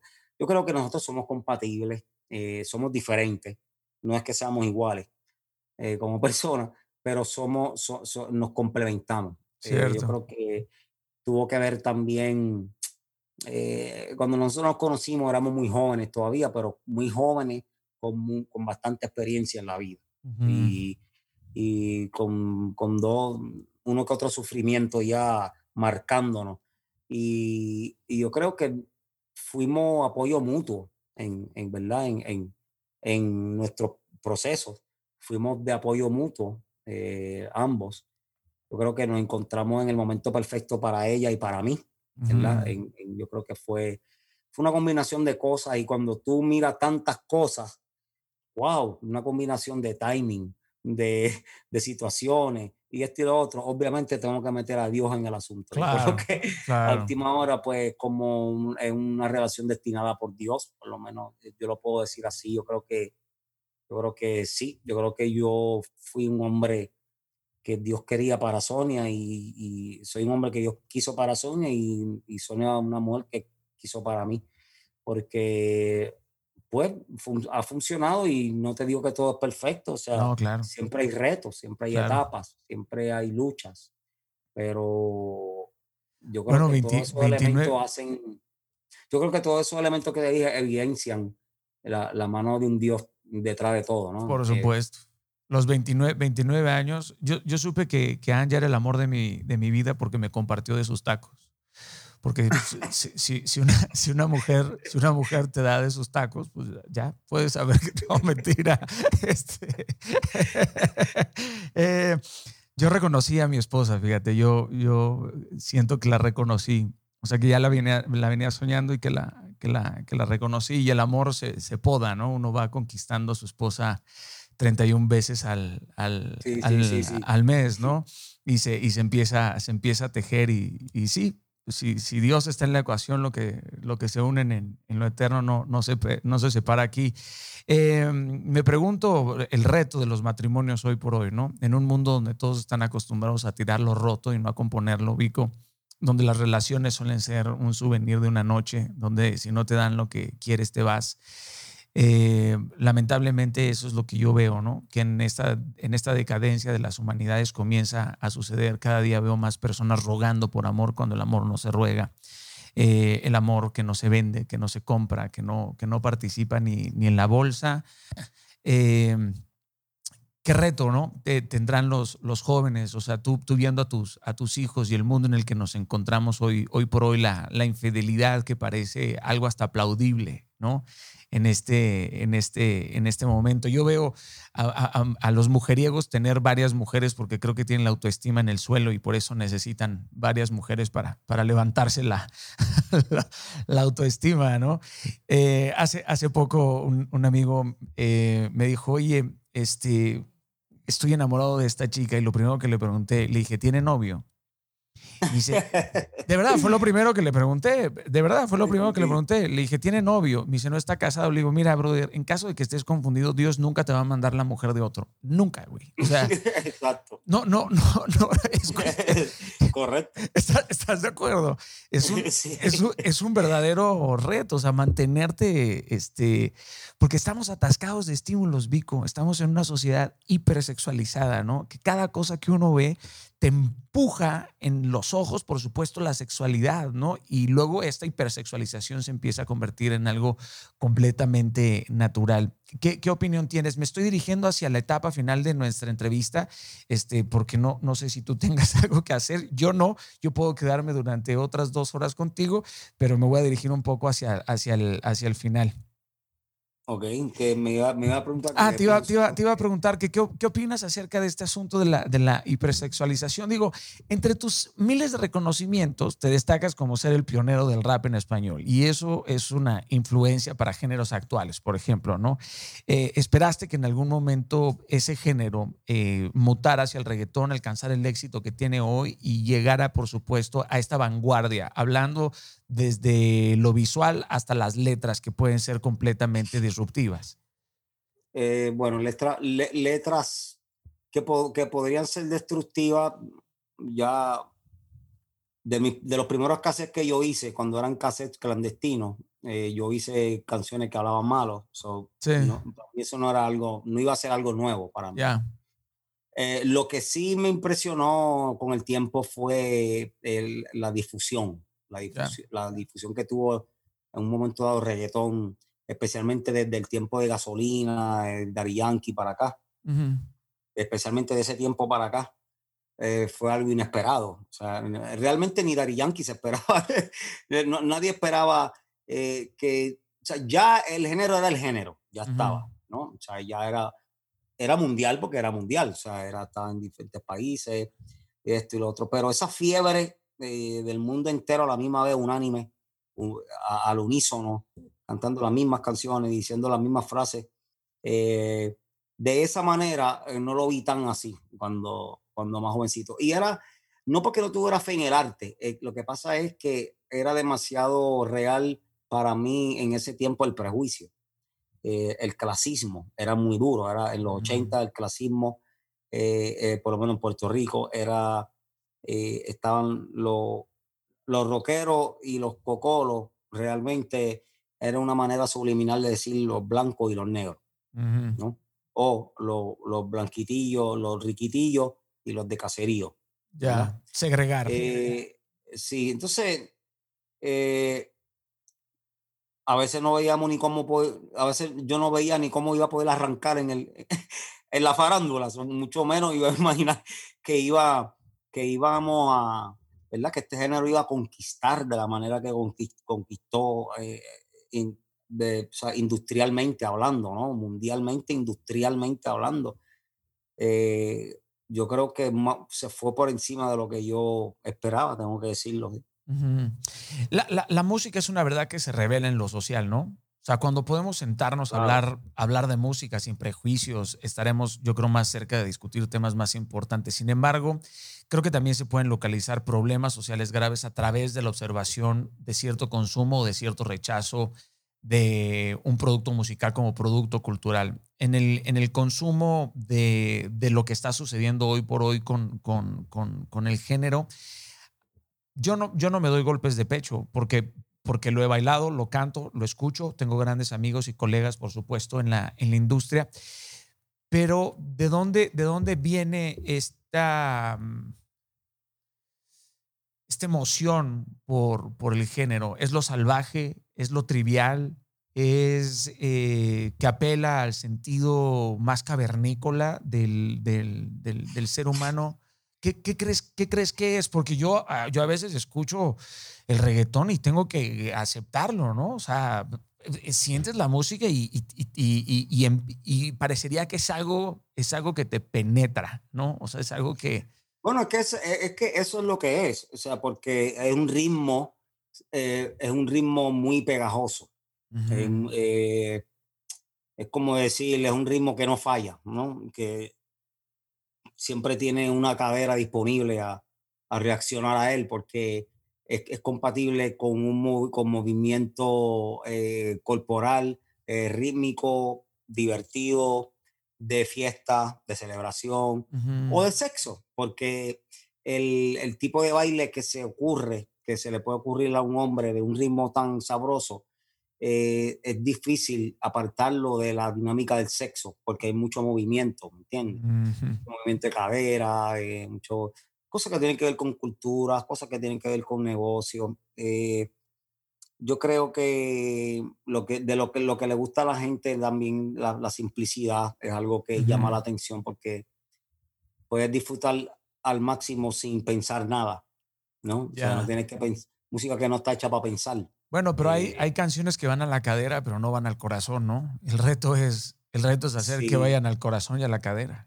Sí, pero también van a la mente, entonces ah. de alguna manera van a la mente siempre y lo que dijiste ahorita, la música, o sea, la música popular define muchas cosas en la vida real, pero la vida real también eh, define muchas cosas en la música popular. Tienes toda la razón. Eh, la, la, sociedad y la música popular tienen una dinámica de retroalimentación, ¿no? Cuando dicen art imitates life, life art, o life imitates art, art imitates life, ¿sabes? Como cuando salió la película del Padrino, eh, era una película donde estaban imitando a la mafia, pero dentro de esa imitación le añadieron unas cosas como el beso y la cuestión que los mafiosos verdaderos empezaron a imitar. Claro, el, reflejo, el reflejo de la... Como KKK, la película eh, The Birth of a Nation, Nacimiento de una Nación, una película de 1914, ¿verdad? Pero, pero es, popular y es, es, histórica porque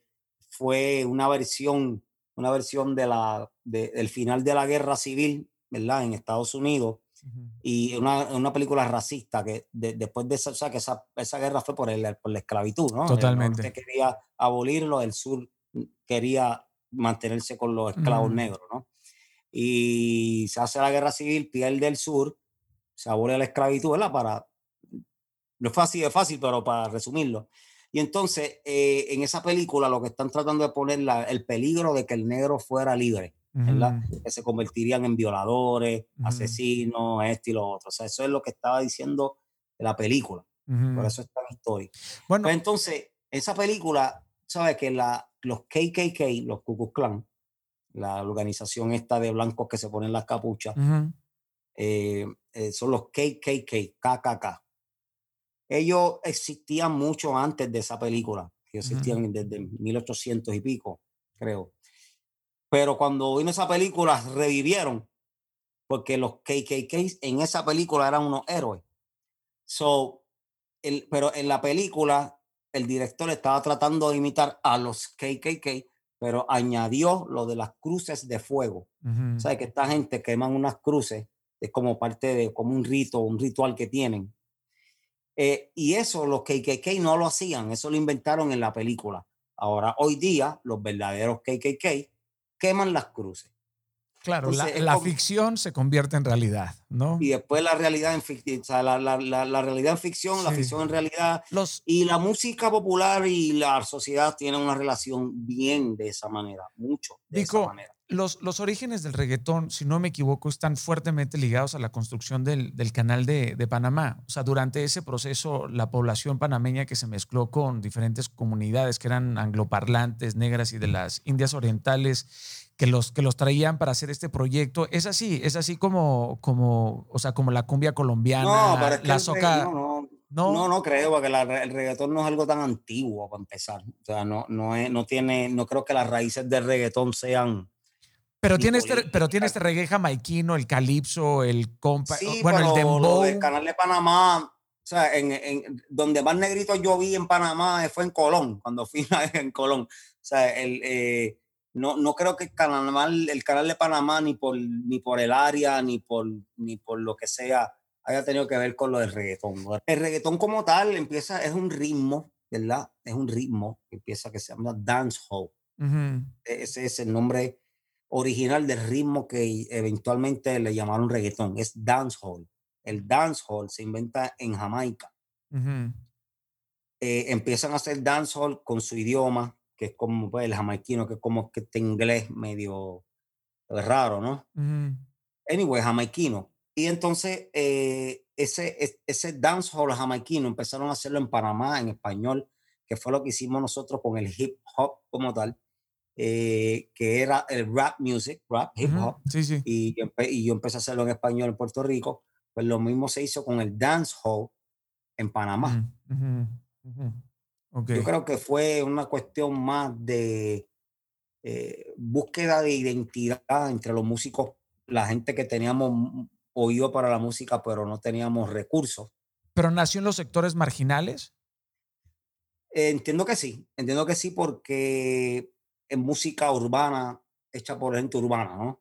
¿Sabe? Eh, es un ritmo, cuando viene en Jamaica, no sé cuán urbano fuera, no sé cuán, pero tenía que serlo porque es algo que siempre estuvo en los, en los ambientes de discoteca, ¿no? Y de, de, discoteca de música urbana, o sea, el dancehall. Eh, eh, ha, paseado por todos lados, pero realmente fue hecho por gente que venía de la calle, ¿no? Ya. Como el caso del, en el Reggae Roots, Bob Marley y los Wailers, esa gente venían de abajo, ¿no? Entonces, de, la misma manera, ¿no? Surge el dancehall eh, de gente urbana. Así que mayormente en Panamá sí, eso fue urbanamente, fue empezaron a hacerlo, como nosotros en Puerto Rico, el hip hop. ¿Existe, existe dentro, dentro de las expresiones musicales alguna forma como de jerarquizar la sociedad? Y yo siempre he visto que en estas expresiones culturales hay personas que llaman que esto es mainstream y esto es de culto. ¿Tú te consideras un artista de culto? No, yo me considero un artista. Ya. Y si mi arte parece una cosa y tú quieres llamarle así, te entiendo. Ok. Pero yo no lo, lo, hice para que apareciera ni para que tú le llames. Yo lo hice porque fue lo que salió de mí, ¿no? Ya. Entonces, por eso es que yo creo que cuando hice crossover, yo entiendo qué quieren decir cuando una persona hace el crossover, pero a la misma vez no le encuentro tanto sentido al mero hecho de la palabra crossover, porque la música sigue siendo música. Eh, eh, y yo, pues, no, yo me considero un artista. Yo un artista eh, que se hizo negociante porque por vender su música, pues se tuvo que hacer negociante, pero negociante porque tengo que vivir, no porque tengo una ansia de crear el éxito mayor vendido de todos los tiempos y que eso abarque más a mi ego que, que a mi bolsillo. Así, O sea, yo, yo, yo soy más un artista que me gusta me gusta sentirme apasionado por lo que estoy haciendo, por el proyecto que está haciendo. Me gusta creerlo.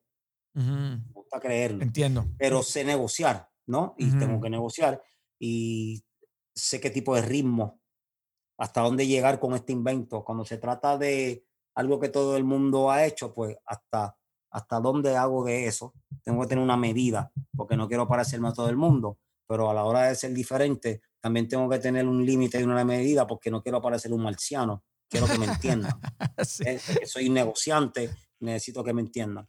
Claro, entiendo perfecto los, los, los límites, los límites para que no, para que no sea, para que no sea algo este, exagerado también. Eh, yo, por supuesto, he visto que muchas de tus letras, más que oponerse a un género, se, se, se oponen a, o sea, tienen una función social importante tus, tus letras, ¿no? Y eso, y eso ha sido una oposición sabia y real, pero dentro del, del mundo urbano, que hoy por hoy está lleno de, de, nuevas, de nuevas opciones y de nuevos artistas, ¿hay alguno que, que te guste? ¿Hay alguno que, que, te sientas identificado? ¿Alguno que te entusiasme lo que esté haciendo? ¿O eres más como de la vieja guardia del, del rap? Bueno, lo que no me entusiasma no es por ser de la vieja guardia lo que hay poco que me entusiasma en el género hoy día, claro, muy poco lo que me entusiasma, pero no es por el mero hecho de que lo que yo, o sea, yo vengo, no soy de, vengo de ahí. No, me refería a que si te entusiasmaba a alguien de la vieja guardia. Ah, ok. No, no, sí, eh, bueno, en, a mí, la persona que más me, yo pudiera decir en cualquier época, porque es que en ninguna época yo no me acuerdo eh, haberme sentido tan entusiasmado con algún otro exponente del género, honestamente. Okay. me gustan muchos, o sea, hay muchos que me gustan, okay. que tienen mucho talento. Eh, hay unos que, por ejemplo, pero el más que me, el, el único que yo me acuerdo haberme sentido como, eh, como que, wow, este lo cambió todo eh, me hizo sentir un poquito de intimidación también. eh, fue Tego Calderón. Ya, crack. Y entonces, pero el otro, el otro que, que me que se ganó mi respeto de artista también, que yo dije, wow, eh, fue eh, Residente, calle 13. Mm, so, esos dos, el primero que yo llamé favorito mío, que yo llamé favorito, que hasta el momento este es mi favorito, este y lo otro, porque tiene letra de contenido y todo, fue Eddie D. Ya. Ese fue el primero que yo llamé mi favorito y todo. Que tú hiciste, tú Eh, hiciste canciones con él. Pero el primero que me hizo sentir miedo, Ujú. el primero y el único que me ha hecho sentir miedo, o sea, pues, eh, por llamarlo así, miedo, ¿verdad? Como que Sí, este sí, tipo sí. mete miedo, que me hizo sentir ese diatre, fue Tego Calderón, de- definitivamente. Cuando Tego Ah. salió, eh, para mí era como que, fue como que cambió todo. Sí. Pero el entusiasmo fue por el hecho de que vi que entonces era posible volver, regresar el género a la lírica, porque ya no era, ya no estaba, A la ya no se estaba, ya, ya estaba perdiendo la lírica y to- en el momento que Tego sale, eran los días donde salió que si reggae éxtasis. ¿Y ¿Tú te acuerdas de todas esas Sí, cosas que to- perfecto, lo más que salía era una mujer gimiendo? ¡Ay, papi! Sí, perfecto, ¡Ay, perfecto. papi! Eso era todo lo que tú oías en las canciones y, y el distro amarillo y, y whatever. O sea, lo, lo que ya, mira, el, al momento lo que parecía, ya no había ni lírica, por lo menos ahora, ok, ponle que, Bueno, aunque uno como cristiano no apruebe la letra de ahora, pero por lo menos hay chanteo, sí. ¿sabes? Hay poesía. De Te- Tego Calderón, incluyendo las, las letras que yo no, como cristiano, no haría o no aprobaría, pero como artista eh, doy el crédito de la creatividad y la forma, Mm, ¿sabes? La poesía de Tego Calderón, ¿verdad? Pues entonces, pero en esa época que él salió no estaba, no había ni poesía, no había chanteo, no había, ya todo se estaba, era como, parecía que estaba desapareciendo para, a, a mi entender, parecía que estaba desapareciendo como género, com- com- como, género urbano y se estaba convirtiendo en un producto de strip club. Que le pasó un poquito lo mismo a la salsa, ¿no? En su momento, la salsa combativa Igualito. y luego se convirtió este, en, la, en la Igualito, salsa lo erótica, ¿no? único- Lo único que el, el reggaetón ha tenido mucho más dicha que la salsa, Por supuesto. porque sigue ahí, sigue tan fuerte como siempre, ¿me entiendes? Para mí es increíble, o sea, yo no lo esperaba porque si tú, te si tú notas, tú pones todas las producciones que salen, que salieron, todas las producciones que salieron, vamos a ponerle, vamos a contar desde, vamos a contar, vamos a contar 22 años. Ujú. En el género urbano, eh, de 22 años de género, con los no sé cuántos cientos o quizás más de mil artistas que han surgido, y contando cada artista, si son mil, digamos que cada cual ha hecho cuatro o cinco producciones, ¿verdad? Vamos a ponerle, ¿cuántas en cinco mil, diez mil producciones, cuántas canciones hay? Ahora multiplica, ¿verdad? 10 por cinco mil. Parece mentira que 50 mil, en 50 mil intentos que, oportunidades que hay de intentar una, una canción, eh, ah, se traten de una misma cosa, de sexo.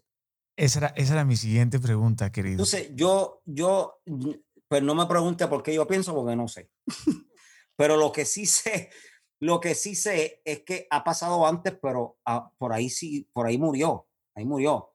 La salsa, popularmente hablando, en términos de negocio, Sí. se vio bien afectada por eso, pero no, como que no, no ha llegado la hora en que la hayan rescatado, como yo entiendo que hizo Tego Calderón en términos de esencia, ¿sabes? La esencia de lo urbano, yo pienso que Tego refrescó. Y, es, y estos nuevos herederos, ¿qué crees que han hecho bien? O sea, ¿o qué han hecho mejor que ustedes? Ah, pues dinero. O sea, han hecho el mejor negocio, ¿no? Eh, Pero era otra industria también, ¿no? En aquel No, no, mira, momento los... A lo mejor sonó, a lo mejor sonó despectivo lo que dije. No, pero no, no. Te lo- no te lo dije con esa intención, te lo dije de corazón. Han hecho mucho mejores negocios que, Sí. que hicimos, eh, en, que hicimos de lo que hicimos en los 90 y qué sé yo.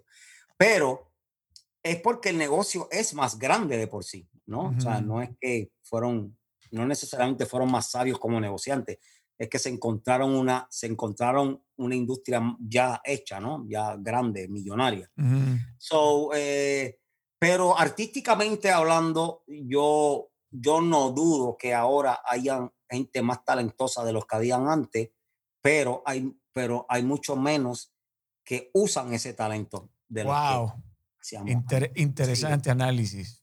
Definitivamente. Yo creo que, porque si tú te pones a mira, eh, Bad Bunny, eh, Anuel, Osuna, esos no son artistas que solamente tienen capacidad de cantar de lo que te han cantado. Eh, yo lo que quiero decir a la gente que hay que tener esa objetividad porque lo que están haciendo deja demasiado dinero. Eso quiere decir que no lo van a descuidar. Por supuesto. lo van a soltar, le van a dar seguimiento. Y eso puede hacerlos lucir quizás mucho más monótono de lo que son. ¿Por qué la gente respeta más la popularidad que la calidad? En la dinámica del yo. Porque lo que tú no eres, te gusta vivirlo como quiera de alguna manera. Wow. ¿Sabes? Por ejemplo, todos hemos tenido quizás como alguna fantasía de asaltar un banco o algo así, una aventura así. una aventura de que, ah, nos llevamos esto, nos robamos esta nave, nos fuimos, la, la, la, la. Pero esta eh, cultura, esta cultura, Vico, perdón que te interrumpa, disculpa, esta cultura es una cultura que ha sido traída e imitada del hip hop, o sea, el maleanteo, todo este tema de, de, de, cadenas y demás. Eh, la, han tropicalizado de una forma genial. es el mismo ambiente. Entonces, ¿tú crees, ¿tú crees que, claro, hay una necesidad intrínseca en nosotros de ser en algún momento de nuestra vida fantasear con, con, con eso, ¿no? A lo mejor. Sí, pues eso es lo que te estoy explicando. Eh, mira, cuando tú, cuando tú ves una película de un gángster, ¿verdad? Si tú ves la noticia, si tú lo ves en las noticias, el gángster te va a caer mal. Si lo ves en las noticias. Pero si ves, la, si ves la película de su vida, le vas a coger cariño. Es cierto, es cierto. Pero ya eso tiene que ver mucho más con que tú amas a los que conoces, ¿verdad? Y a los que no entiendes se te hace fácil juzgarlo. O sea, que eso es una cosa humana, ¿no?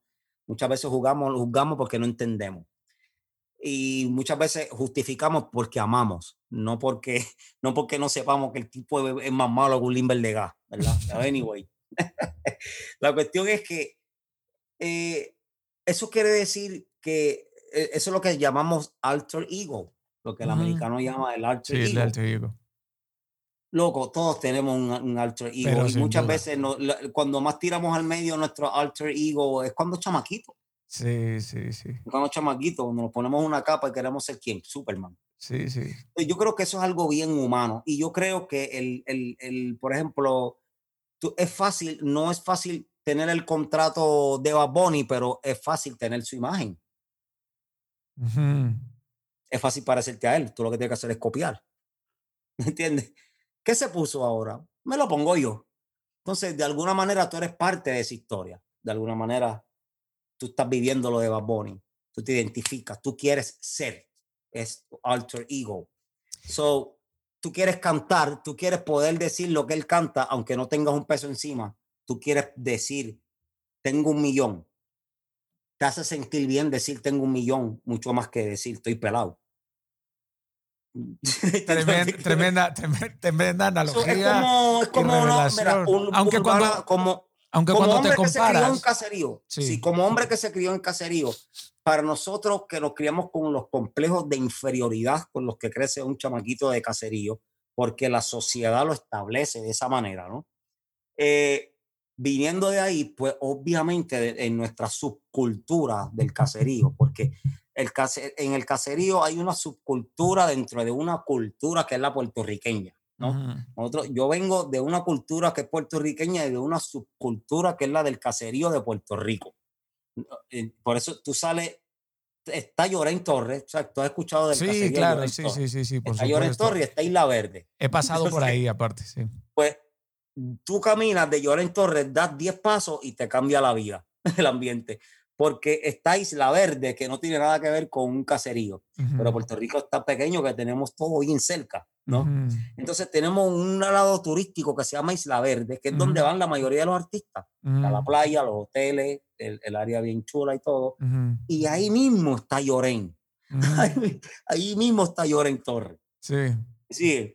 Entonces, pero que nosotros hicimos nuestra subcultura en base a lo que nos hicieron creer y lo que nos hicieron desear. o lo que deseamos, lo que deseamos ser o demostrar. Mira qué ejemplo te doy. En escuela elemental, yo estaba en escuela pública, donde estaban todos los del caserío, pero habían dos o tres que no eran de caserío, pero clase media en Puerto Rico tampoco la vida es color de rosa.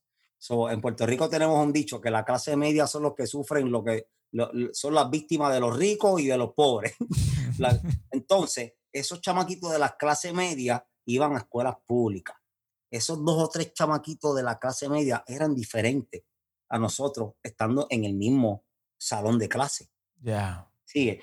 Entonces, pero mira, pero mira qué cuestión, mira qué ironía, pero es una ironía que hace sentido cuando tú exploras los complejos o te crías en un caserío y entiendes el sentimiento. Mira, mira, los chamaquitos de clase media iban con las tenis más desbaratadas y sucias y de menos marca, de los zapatos te estoy hablando, a la escuela. Y nosotros de caserío íbamos con las mejores tenis. Wow, claro. So ahí lo que tú estás viendo es un caso no de lo que pueden tener, lo que no pueden tener, no, es un caso de lo que necesita demostrar y lo que no versus los que no necesitan demostrar nada.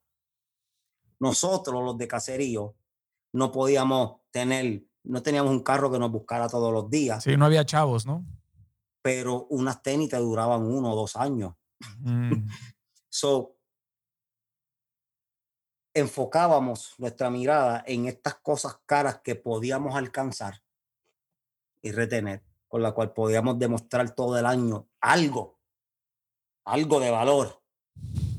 Y cuando tú vienes a ver, mm, esos chamaquitos de clase media, yo me acuerdo que a ellos no les importaba qué tenis se ponían, a ellos no les importaba. Mayormente eran, ellos mismos las escribían, a los, los rockeros las escribían, y yo, este tipo está loco. ¿Cómo este hombre va a ponerse a escribir sus tenis? Si alguien me escribe mis tenis, yo me muero. Yo mato a alguien. Claro, claro. Porque mis tenis eran toda mi imagen cuando iba a la escuela. Eh, demostrando lo que no tenía realmente. Entonces, eh, eh, dentro del género hay muchas letras así, hay muchas letras tricky. Por ejemplo, un atrevido, alguien que tenga suficiente pasión para quitarle la mujer a otro, pero no tenga pero no tiene la babilla para, para hacer nada, pero sí tiene las ganas, ¿verdad? Dime tú cuántas letras no existen en el reggaetón de que eh, te voy a llevar, dile a tu marido que no me mira así, porque si me mira así, pues lo voy a matar porque yo te quiero llevar a ti, porque ¿dónde está tu marido? Pues déjalo por allá, porque hay muchas letras así dentro y fuera del género que hablan de eso, ¿no? Pues está este tipo que no se atreve a pelear con nadie, mucho menos con un gatillero y su mujer, pero le gusta a su mujer. Están en una discoteca, ponen la canción. Pues entonces, con una, lo único que tiene que hacer es cantar la canción y echarle una mirada, darle a entender que ese es el mensaje que tú le estás tirando y de acuerdo a su respuesta, pues tú le das seguimiento, ¿verdad? Si su respuesta es una miradita de más de dos segundos sin mucha molestia o algo, eso podría ser una señal del inicio de una aventura. So, el reggaetón, pues tiene cosas así, pero eso lo tienen todos los géneros, anyway. Pero dentro del reggaetón tiene dinámicas de esa manera que se dan mucho en ese ambiente. ¿Ve? En un ambiente de discoteca, en un ambiente de caserío. Sí, eh, interesante porque es la construcción de tu personalidad y de, tu identidad, ¿no? De acuerdo a tus circunstancias y cómo fuiste creciendo. O a lo que quieres. De lo que quieres. Yo veo muchas, muchos jóvenes que quieren ser algo y todavía no saben lo que ya son, ¿no? O sea, el, aceptar. aceptar, aceptar tu, identidad hoy por hoy. ¿Y te gusta el pop, eh, Vico? O sea, eh, Sabina. Me gusta la música. Eh, Franco de Vita. La, buena música. Yo, pop, rock, eh, música eh, latinoamericana. Hay un ritmo que le llaman, le llaman de diferentes formas en cada país, realmente, pero para mí es, es el mismo ritmo eh, latinoamericano, que es el que va acá.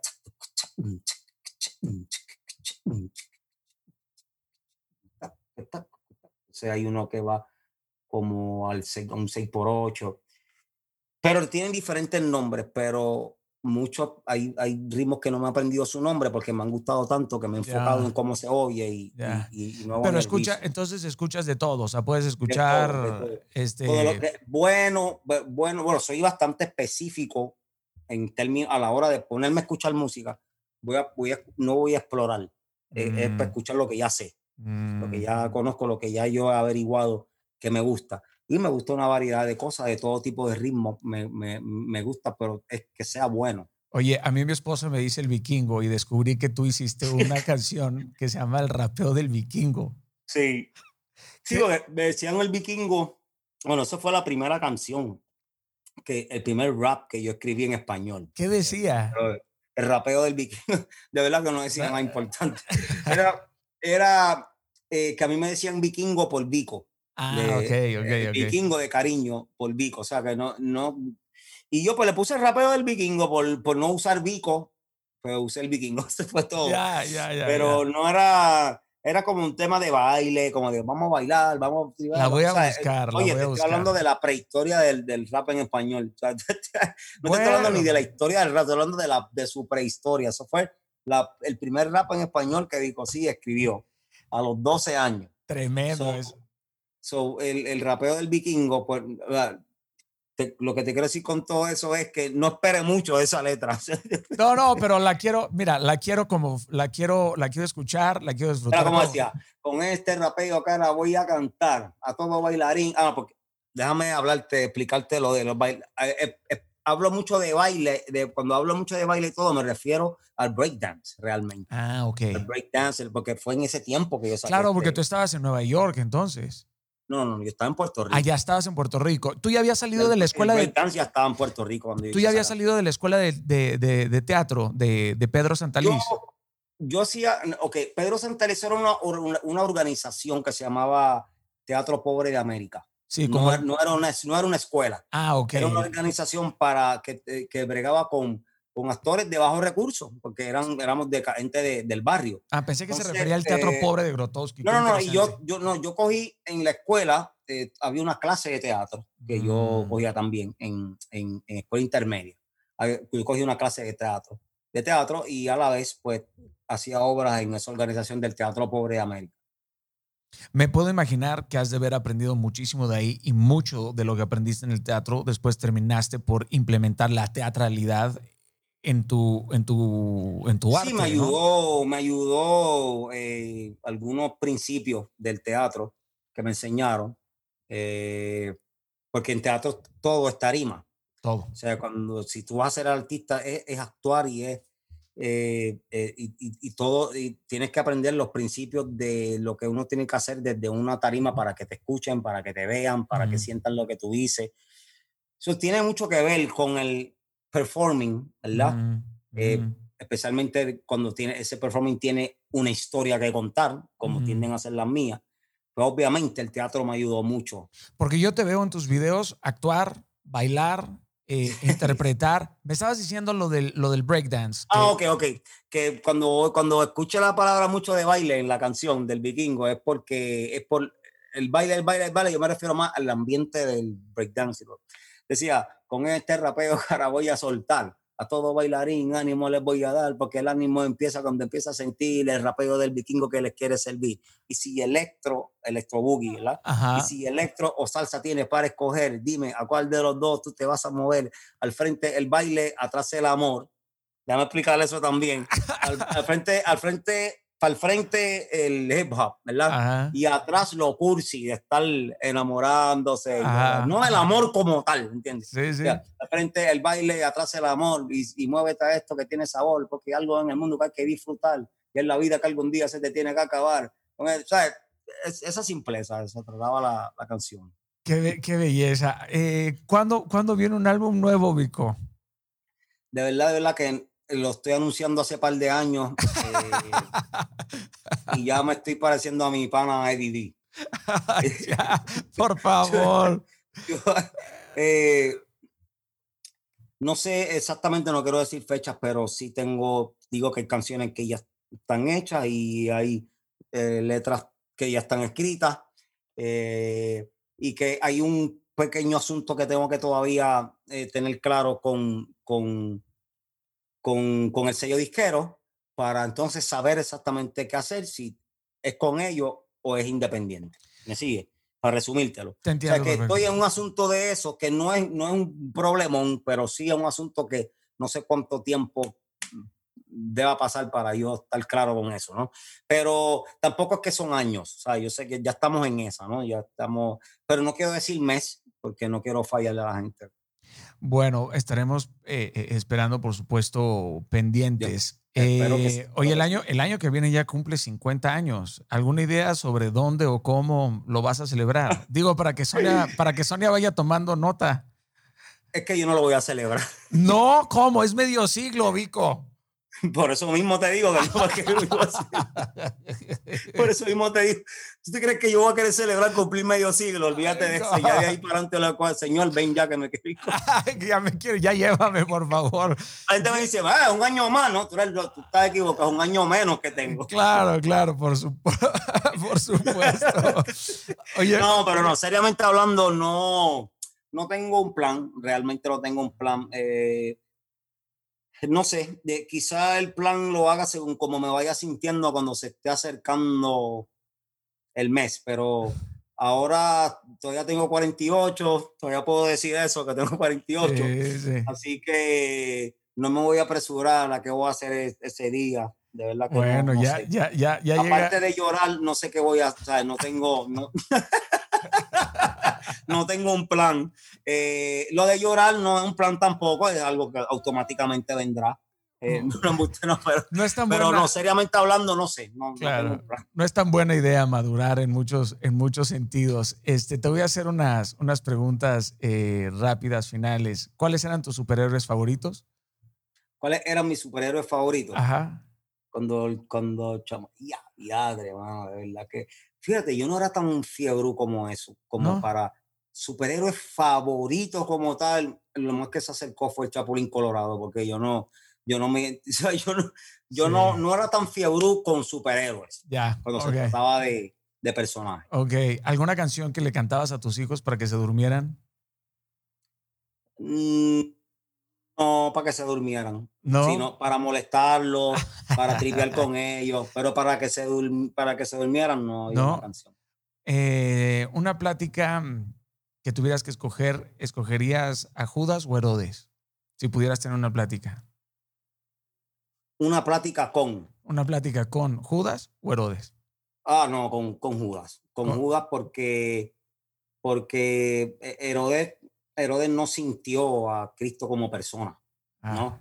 Ah, okay. o sea, no es, no es tanto lo que Herodes me puede decir de Cristo claro. que Judas. Judas eh, fue su secretario o lo que fue. Sí, bueno, llevaba, la, llevaba las finanzas, ¿no? Al fin y al cabo se, se decepcionó el que lleva la finanza es el que lleva los chismes también, porque es el que sabe todo lo que está pasando. Así es, hermano, así mismo. Lo interesante de Judas es que se, se sentó a la misma mesa que todos, pero se levantó igual que todos. no, o sea, quien se sienta a la mesa con Cristo no debería de levantarse igual y él se, levantó, él se sentó y se levantó igualito. Eh, el rey David... No, lo interesante de Judas es que Cristo sabía que él era ladrón. Y, aún así, y aún así, aún así, aún así lo amó. Por eso uno no debe de pelearse con los... No nada más lo amó, lo, lo, amó y lo mantuvo en su ministerio. Sí. Los Judas, por eso uno no se pelea con los Judas, se ahorcan solitos, querido. Esa es, esa es la realidad, triste, tristemente esa es la realidad, pero el amor que le tuvo a Judas, yo siempre he creído que Judas se decepcionó porque no era el rey del mundo que él esperaba. Él, él, pensó que iba a ser un rey. yo, creo que, yo creo que lo más que me hace sentido es eso. Pero ¿qué pasa? Me gustaría tener una conversación con él porque yo quisiera que me, él me diga a mí. ¿Entiendes? Yo quisiera que él me diga. Sí, sí, sí, sí. Porque, porque eh, puede que esto tenga una connotación demasiado diferente a la que creemos, ¿no? Es muy probable. Por, qué. Es muy probable. Porque no vimos lo que está escrito, no, o sea, eh, lo que los apóstoles no escribieron todo. Inclusive uno, uno dijo que si, escribió, que si escribiera todo lo que Cristo dijo e hizo, eh, eh, dijo algo de los libros, dijo algo bien exagerado de que los libros no cupieran en este mundo. Mar. Si se pusiera a escribir de cosas que dijo e hizo Cristo. So, ahí ya hay mucho contenido ¿no? No sabemos qué, qué habrá hecho Cristo correcto, obviamente, pero que en su corrección tan correcta fuera inentendible para la gente incorrecta como Judas, ¿no? Ya. Y que Judas entendiera que eh, realmente entonces quien estaba haciendo lo correcto al venderlo era él mismo, Judas. No sabemos cuánto Judas creyó creyó lo correcto que era lo que estaba haciendo. Y aparte saber, saber lo que te van a hacer. Oye, porque si tú levantas un muerto en mi cara, mi hermano, si tú levantas un muerto en mi cara, para yo irme en contra tuya y venderte, yo tengo que pensarlo mucho. Yo tengo que, yo tengo que dejar de creer quizás en tu divinidad o algo así. ¿Me sigue? Claro, bueno, la misma palabra dice que así no se nos aparecieran ángeles, de todos modos no creeríamos en el cielo, ¿no? O sea, aún así nos mostraran las calles de oro cristalinas, el olor, la brisa miel, nuestra necedad, nuestra soberbia no nos permitiría ver, ver lo, lo, eterno. Yo me pongo a pensar en la firmeza, en la madurez, en la inteligencia, en lo sofisticado de, Cristo para sentarte y ver a Pedro y saber que en unos minutos te va a negar tres veces, que el que está también en la mesa te va a entregar y aún así llamarles amigos, partir el pan con, e, con ellos, bendecirles. Eh, es, es un, hay momentos importantísimos y álgidos ¿no? en, en, la, en la Biblia y creo que esa cena es una forma muy radical de enseñar la sabiduría y lo sofisticado, por supuesto, que era, que era Cristo. Yo quisiera preguntarle al soldado, al primer soldado que lastima a Jesús y le cae la sangre de Cristo que nunca fue consciente de la sangre que le estaba cayendo. le estaba cayendo encima. ¿Sabes? Como, pero tú sí sabes que te está cayendo la sangre que redime al mundo, ¿no? O sea, y él no estaba consciente, él simplemente estaba, estaba haciendo las, o Pedro, ¿no? Cuando sale y le corta la oreja al soldado y Jesús, el acto este de, de, firmeza y de liderazgo que le vuelve a poner la oreja al soldado, pero lo mejor de todo es que le borra, le borra las cicatrices, ¿no? O sea, le borra las, las, las llagas, no nada más le pega y redime el error, porque uno puede amar en ignorancia, ¿cierto, Vico? Uno puede amar, pero puedes amar en ignorancia, de forma ignorante. Sí. Y no, es que Jesús, o sea, wow, podremos hablar eh, siempre, siempre, siempre de Cristo. Eh, una plática con David, con el rey David, con Salomón o con Pablo. Con David o con Salomón o con Pablo. Mm, eso está bien difícil. Bueno, obviamente, me gustaría hablar con los tres, pero. Pero te puse, te puse, te puse lo eh, complejo. Salomón para mí es bastante fácil. Yo, para mí es fácil creer que Dios le dio lo que no pidió precisamente porque no lo pidió.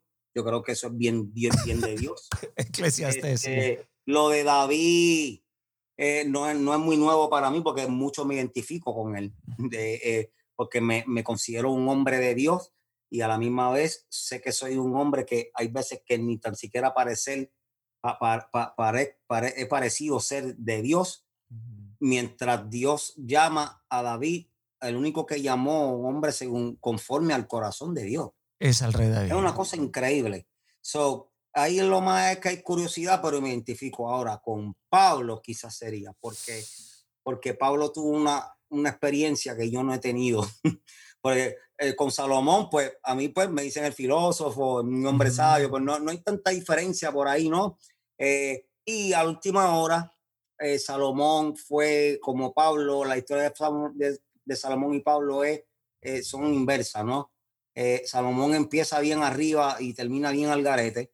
Eh, Pablo empieza bien al garete y termina como este gran apóstol, ¿no? Sí. Entonces a mí me interesa saber más la historia de los que empezaron abajo y terminaron allá, porque es muy fácil caer, ¿me entiendes? O sea, Salomón lo que nos muestra es que tú puedes ser el tipo más inteligente del planeta y, y un cuerpitos o dos que te pasen por, que te pasen por al frente, pueden cambiar toda tu historia. Para siempre. Hacerte, hacerte desobedecer a Dios y levantar ídolos y todo eso. So, para mí no es tan interesante la historia de, de Salomón. Eh, la de David es interesante por las aventuras, pero no es, es familiar.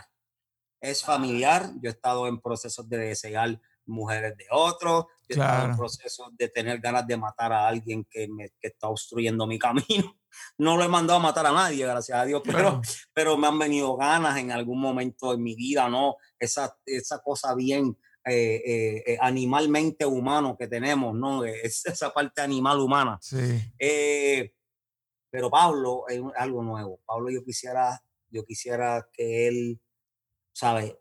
De lo más que quisiera que me hablara es de sus primeros días de converso, porque de donde él venía es todo lo contrario a lo que iba a hacer. El camino a Damasco, ¿no? Em, inclusive, inclusive él llegó a decir que él daba por, tomaba por basura todo lo que había aprendido antes de Cristo. Que para él eso... Maestro, maestro de la ley, enseñado a los pies de Gamaliel. A los pies de Gamaliel. A los pies de Gamaliel. Doble nacionalidad, que eso no era cualquier cosa en, en la antigua Roma. Y sí, yo le preguntaría, ¿cuál es tu aguijón? Por favor, quiero saber. otra. Eh, eh, no, no, sí, esa es otra. Y que me hable, me, me, me explica un poquito más la experiencia espiritual que tuvo, que salió del cuerpo. Haber, haber sido, haber sido esos naufragios, ¿no? Su andar, su, su, su pasión. Que me diga su sentir en medio de todo eso. O sea, yo lo más que yo quisiera saber de esos tres personajes eh, es la parte de Pablo, de su resistencia, su motivación en el día a día, no solamente de hacer, sino de ser, porque nada más por ser quien era, ya tenía persecución, ya tenía odio de la gente, ya tenía, ya tenía una misión que, una misión que ni esperaba lo que le iba a pasar en el camino, por ser.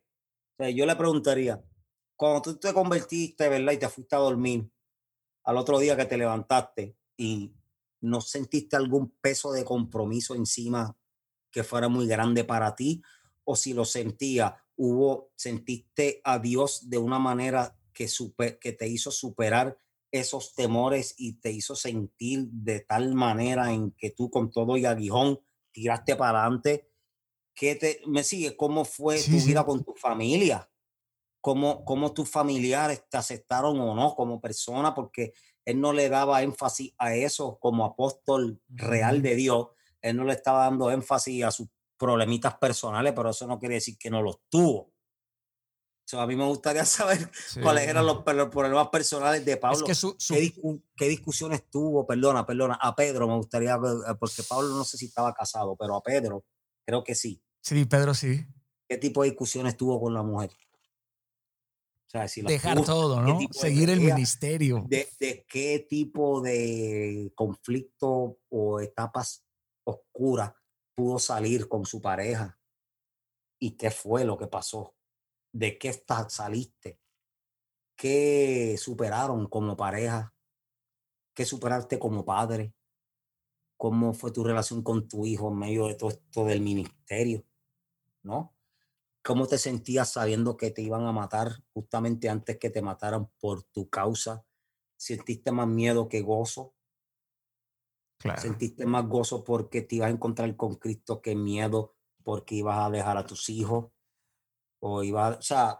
y porque, y porque te iba a crucificar Nerón, ¿no? O sea, no, no era en que vas a terminar. No era una muerte, no era una muerte agradable. Yo creo que esa, esas transformaciones, Vico, son parte, por supuesto, de, del cambio radical que puede haber en una persona y de la verdad de Dios. Porque ¿Qué habría de pasarle a alguien para estar dispuesto a morir así si no caminó con Cristo y si no realmente sintió a Dios? O sea, alguien que perseguía a cristianos. Ahora entregar tu vida por esto, o sea, eso es una revelación, es una revelación muy, muy, poderosa. Porque mira, tú podrás pensar en otras religiones, ¿no? Piensan que les habla Dios, voy, este, eh, soy este, un, un Yuna Bomber, pero tú das la vida por aquello que crees que es verdad no por aquello que crees que es mentira. Porque hay que ser, hay que ser un loco para estar eh, caminando en la antigua Grecia, en la antigua Roma, ser Jesucristo y decir, voy a morir y voy a resucitar en tres días. Porque si yo no resucito en tres días, se acabó todo mi cuento. Se, se acabó. Simplemente se acabó. O sea, si tú no resucitas. Acabó el mensaje. Este era un loco, este, este era un loco, este era un loco. Un loco que dijo esto y, de repente tenía, tenía ciertos trucos, hizo un par de milagritos truqueados. Si no resucita, ¿por qué Pedro va y da su vida? ¿Por qué todas estas personas van y dan su vida después y se le aparece a las mujeres? Mujeres que no les creían en esa época. ¿Por qué primero se le aparece a las la mujeres? Cultura, en esa cultura, las mujeres, la palabra de la mujer no valía nada. No, no era para creerle, no era, no era cuando Ahora, contaban algo así. 500 personas, 500 personas alucinaron que, que, resucitó. Eso es más un milagro que resucitar a alguien, mano. o sea, es, un, es una maravilla. Bueno, qué, qué agasajo de plática, mano. Definitivamente, sí. Qué agasajo de plática. Este, ¿Hay algún rapero anglosajón que te guste? ¿Que tengas rapero preferido? mucho. Eh, en un momento dado, Ron DMC fueron mis preferidos. Luego Slick Rick lo fue. Luego, eh, ahora, hoy día, eh, em, de verdad es bien difícil. Es que, es que yo no veo mucho hip hop que se haga hip hop como es, ¿no? Yo creo que hip hop es funk. creo que la, eh, empezó con el funk. y no es que tenga que sonar tan funkeado siempre como James Brown, pero ese one, dun, tan, dun, yo creo que tú quitas eso y quitas casi todo lo que es hip hop. Claro. Entonces, yo sé que podemos variar en ritmos y todo, pero cuando tú conviertes en, en, el hip hop en algo que ya no tiene que ver nada con el funk, pues ya a mí no me interesa escuchar ese hip hop. Ya, entiendo. Te confieso que lo que hacen hoy día, que le llaman hip hop, honestamente yo lo oigo, oigo lo que puedo oír de la radio para mantenerme al día en lo que está pasando en sonidos. Claro. A serte sincero pero no lo disfruto. No disfruto lo que hacen hoy día mayormente, lo que mayormente hacen hoy día en hip hop. No, no, no me gusta. En acuerdo, yo soy fanático, fanático del funk. Yo creo que es eh, uno de mis géneros eh, favoritos. Bien, ¿cuándo hacemos una canción juntos, este Vico?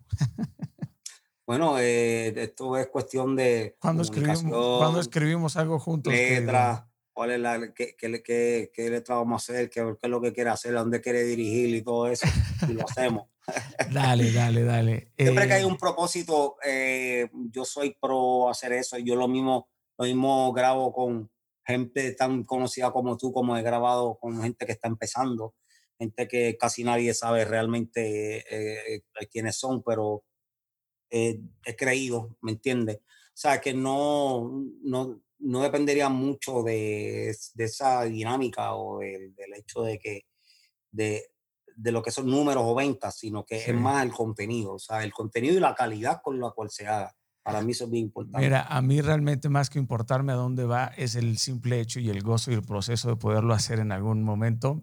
Sería, por supuesto, un, una honra. Eh, me despido con esta pregunta. Seguro, seguro, la tiramos. ¿Qué dirá tu epitafio, Vico? ¿Perdón? ¿Qué dirá tu epitafio? tumba. Ajá. no sé, no sé porque no lo voy a poder leer. No. pero, no, no lo voy a poder leer. Yo no, lo voy a, yo no voy a mandar a hacer eso antes que me muera tampoco. pero eh, mandar a hacer, yo no voy a mandar, eh, yo no, no tengo plan, no es algo que pienso. O sea, no, entonces, por ejemplo, si me muero ahora, no mande a hacer, no mande a escribir nada. Por eso, te lo, por eso te lo pregunté, te hubiera resuelto el problema. pero no, ¿sabes? Yo creo que no creo que sea algo de poca importancia. no. no. pienso que sea, porque eh, puede ser eh, eh, como casi dar testimonio después, de, después de, dar testimonio en muerte, es que se diga una verdad buena en tu lápida, ¿no? pero igual, no le he dado peso a eso y no sé. Lo que Sonia ponga, olvídate. si, me muero primero que Sonia, pues lo que, ponga, lo que ponga Sonia. techo para el boquete. boquete para tu techo. Así, es nada más. Oye, esta pregunta te la deja Jordi Roca, que es uno de los mejores reposteros y posteros del mundo. Eh, es, un, es un repostero eh, español excelente. Eh, él dice, ¿cuál es la comida que tiene reacción positiva contigo y por qué? O sea, ¿cuál es la comida que, que, te genera más, más gozo, más felicidad? Toda comida que coma cuando me estoy muriendo de hambre. Cualquier comida que yo coma, que cuando tengo mucha hambre, es de regocijo. Perfecto. Déjale una pregunta a mi siguiente invitado, por favor, Vico. No te puedo decir quién es, porque eso es lo divertido. La pregunta que tú quieras, ¿la más trivial o la más profunda? Ok, que, le haga, que te haga yo a ti. No, déjale una pregunta a mi siguiente invitado y esa pregunta se la haré de tu parte a mi siguiente invitado. Ah, que yo hago una pregunta al siguiente invitado. Sí, exacto. Ok. Mi pregunta a tu siguiente invitado sería, eh, ¿has analizado lo que está sucediendo dentro de ti y el por qué? Y si lo has analizado y has visto el por qué, te pregunto qué, qué vas a hacer sobre eso. Boom. Tremenda pregunta. Eh, ¿Te parece si oramos para despedirnos? Amén, amén, seguro que sí. Venga. Esto es una oración para todos los que nos escuchan, que la gracia de lo alto te permita romper los esquemas y paradojas que te afrentan. Así que te amamos, Cristo, porque nunca llegas tarde, porque nunca, nunca fallas, porque nunca nos olvidas. Siempre estás ahí a pesar de todo. Eres fiel y firme. Tu mano todo lo sostiene y en ti nada perece. En ti todo se multiplica, en ti esperamos y en nadie más. Amarte, Jesús, siempre ha sido un boleto ganador. Jesús, en este momento te pedimos que nos libres de toda ansiedad, que reemplaces todos nuestros temores, incluso aquellos de los que aún no somos conscientes. Llena los vacíos con tu amor perfecto y ayúdanos a caminar estables y firmes en la vida. Te pido que le des fuerza y sabiduría a los que hoy viven sin dolor. Hazles entender que benditos son los dolores que nos purifican, que nos sanan y que nos vacunan de algún extraño modo. Benditos los problemas que nos mantienen de rodillas y esos que nos empujan a la mansedumbre y a la gratitud. Ayúdanos a aguantar todo esto que está pasando. Cristo, hoy siempre te decimos que te amamos, bendice a Vico y el arte que has puesto en sus manos y por favor, déjalo rapear y hacer arte eternamente y que sea cronista de tu trono y del eterno. Bendice a nuestra Latinoamérica para que te conozca y esté unida en tu amor perfecto. En el nombre de Cristo Jesús. Amén. Amén. Gracias, mi queridísimo Vico. Gracias a, ustedes, ¿verdad? Que ojalá y todas las entrevistas fueran así, fueran de estos temas, eh, pero eh, lo disfruté, de verdad lo disfruté y, y bueno, me animo, me animo a que hagamos algo porque yo sé, yo entiendo que si tú eh, haces algo musical con un artista como yo, y no te hablo de, grandeza de nombre, sino de, grandeza de contenido, ¿no? Eh, yo sé que tú no, no va a ser un mero tema para ti, yo sé que no, no lo vas a tratar por encimita, ni, o sea, eh, por lo tanto, pues esa es la, la, importancia que tendría eso, lo que tú mismo dices, contenido, que es lo que hay. Y me gusta que tu preocupación por la gente, ¿no? Me, me gusta que existan personas que estén hablando la, la clara como es. Eh, así que tendrán mi apoyo, tienen mi apoyo. Estamos aquí. Eh, y bueno, a todos los que estuvieron ahí, que puso su paciencia para escuchar todo esto, pues eh, Dios les bendice, verdad. Gracias por su apoyo siempre. Gracias, Vico. Tu, tu generosidad, tu corazón tan amplio, tu talento y, y, la bendición que ha puesto Dios en ti que siga resplandeciendo para siempre. Que Dios bendiga muchísimo a tu familia, a tus hijos, a tus nietos, que todo lo que toque se multiplique. Eh, te agradezco que me hayas regalado todo este espacio. Eh, veo a un, a un buen muchacho, a, un buen, a un buen chamaquito todavía, lo cual me llena de gozo, una, una sonrisa auténtica que tiene, que tiene la capacidad de, seguir iluminando un mundo eh, lleno de tinieblas. Gracias por la honra, será un placer, por supuesto, en su momento hacer algo contigo y también te aseguro que no la trataré como yo nunca hago nada a la ligera, nunca. Todo lo que hago lo hago para la gloria de mi Dios, lo hago de formas a lo mejor difíciles que no, que no para todo el mundo suelen ser este, las, las correctas, pero todo lo que hago lo hago, lo hago para él. Y mucho respeto y honra, por supuesto, para tu trabajo. Así, así que será un placer en su momento hacer algo junto contigo. Te abrazo fuertemente, la pasé increíble, ha sido una charla deliciosa y gracias. Y si no nos vemos en el éxito, pues nos vemos en lo eterno. Nos vemos allá, que es mejor. Dios te bendice, Vico. Gracias. Hasta luego, hermano. Bye bye. Gracias a ti. Wow. Wow. Eh, pues ahí está, ¿no? La generosidad, la madurez, la sabiduría de un hombre que ha sido y que sigue siendo tocado por, por Dios. Imperfectos, como lo somos todos, pero todavía con la actitud de un alumno enseñable, todavía con la actitud para ser moldeado, para ser impactado. Ojalá y todos los que nos hayan escuchado se hayan aventado estas tres horas y las hayan disfrutado tanto como nosotros, y si no, pues aquí se quedará en la biblioteca de contenidos para siempre. Inquebrantables, ¿no? Fuertes como la roca, inquebrantables como el diamante. Si no los veo en el éxito, los veo en lo eterno. Que Dios les bendiga.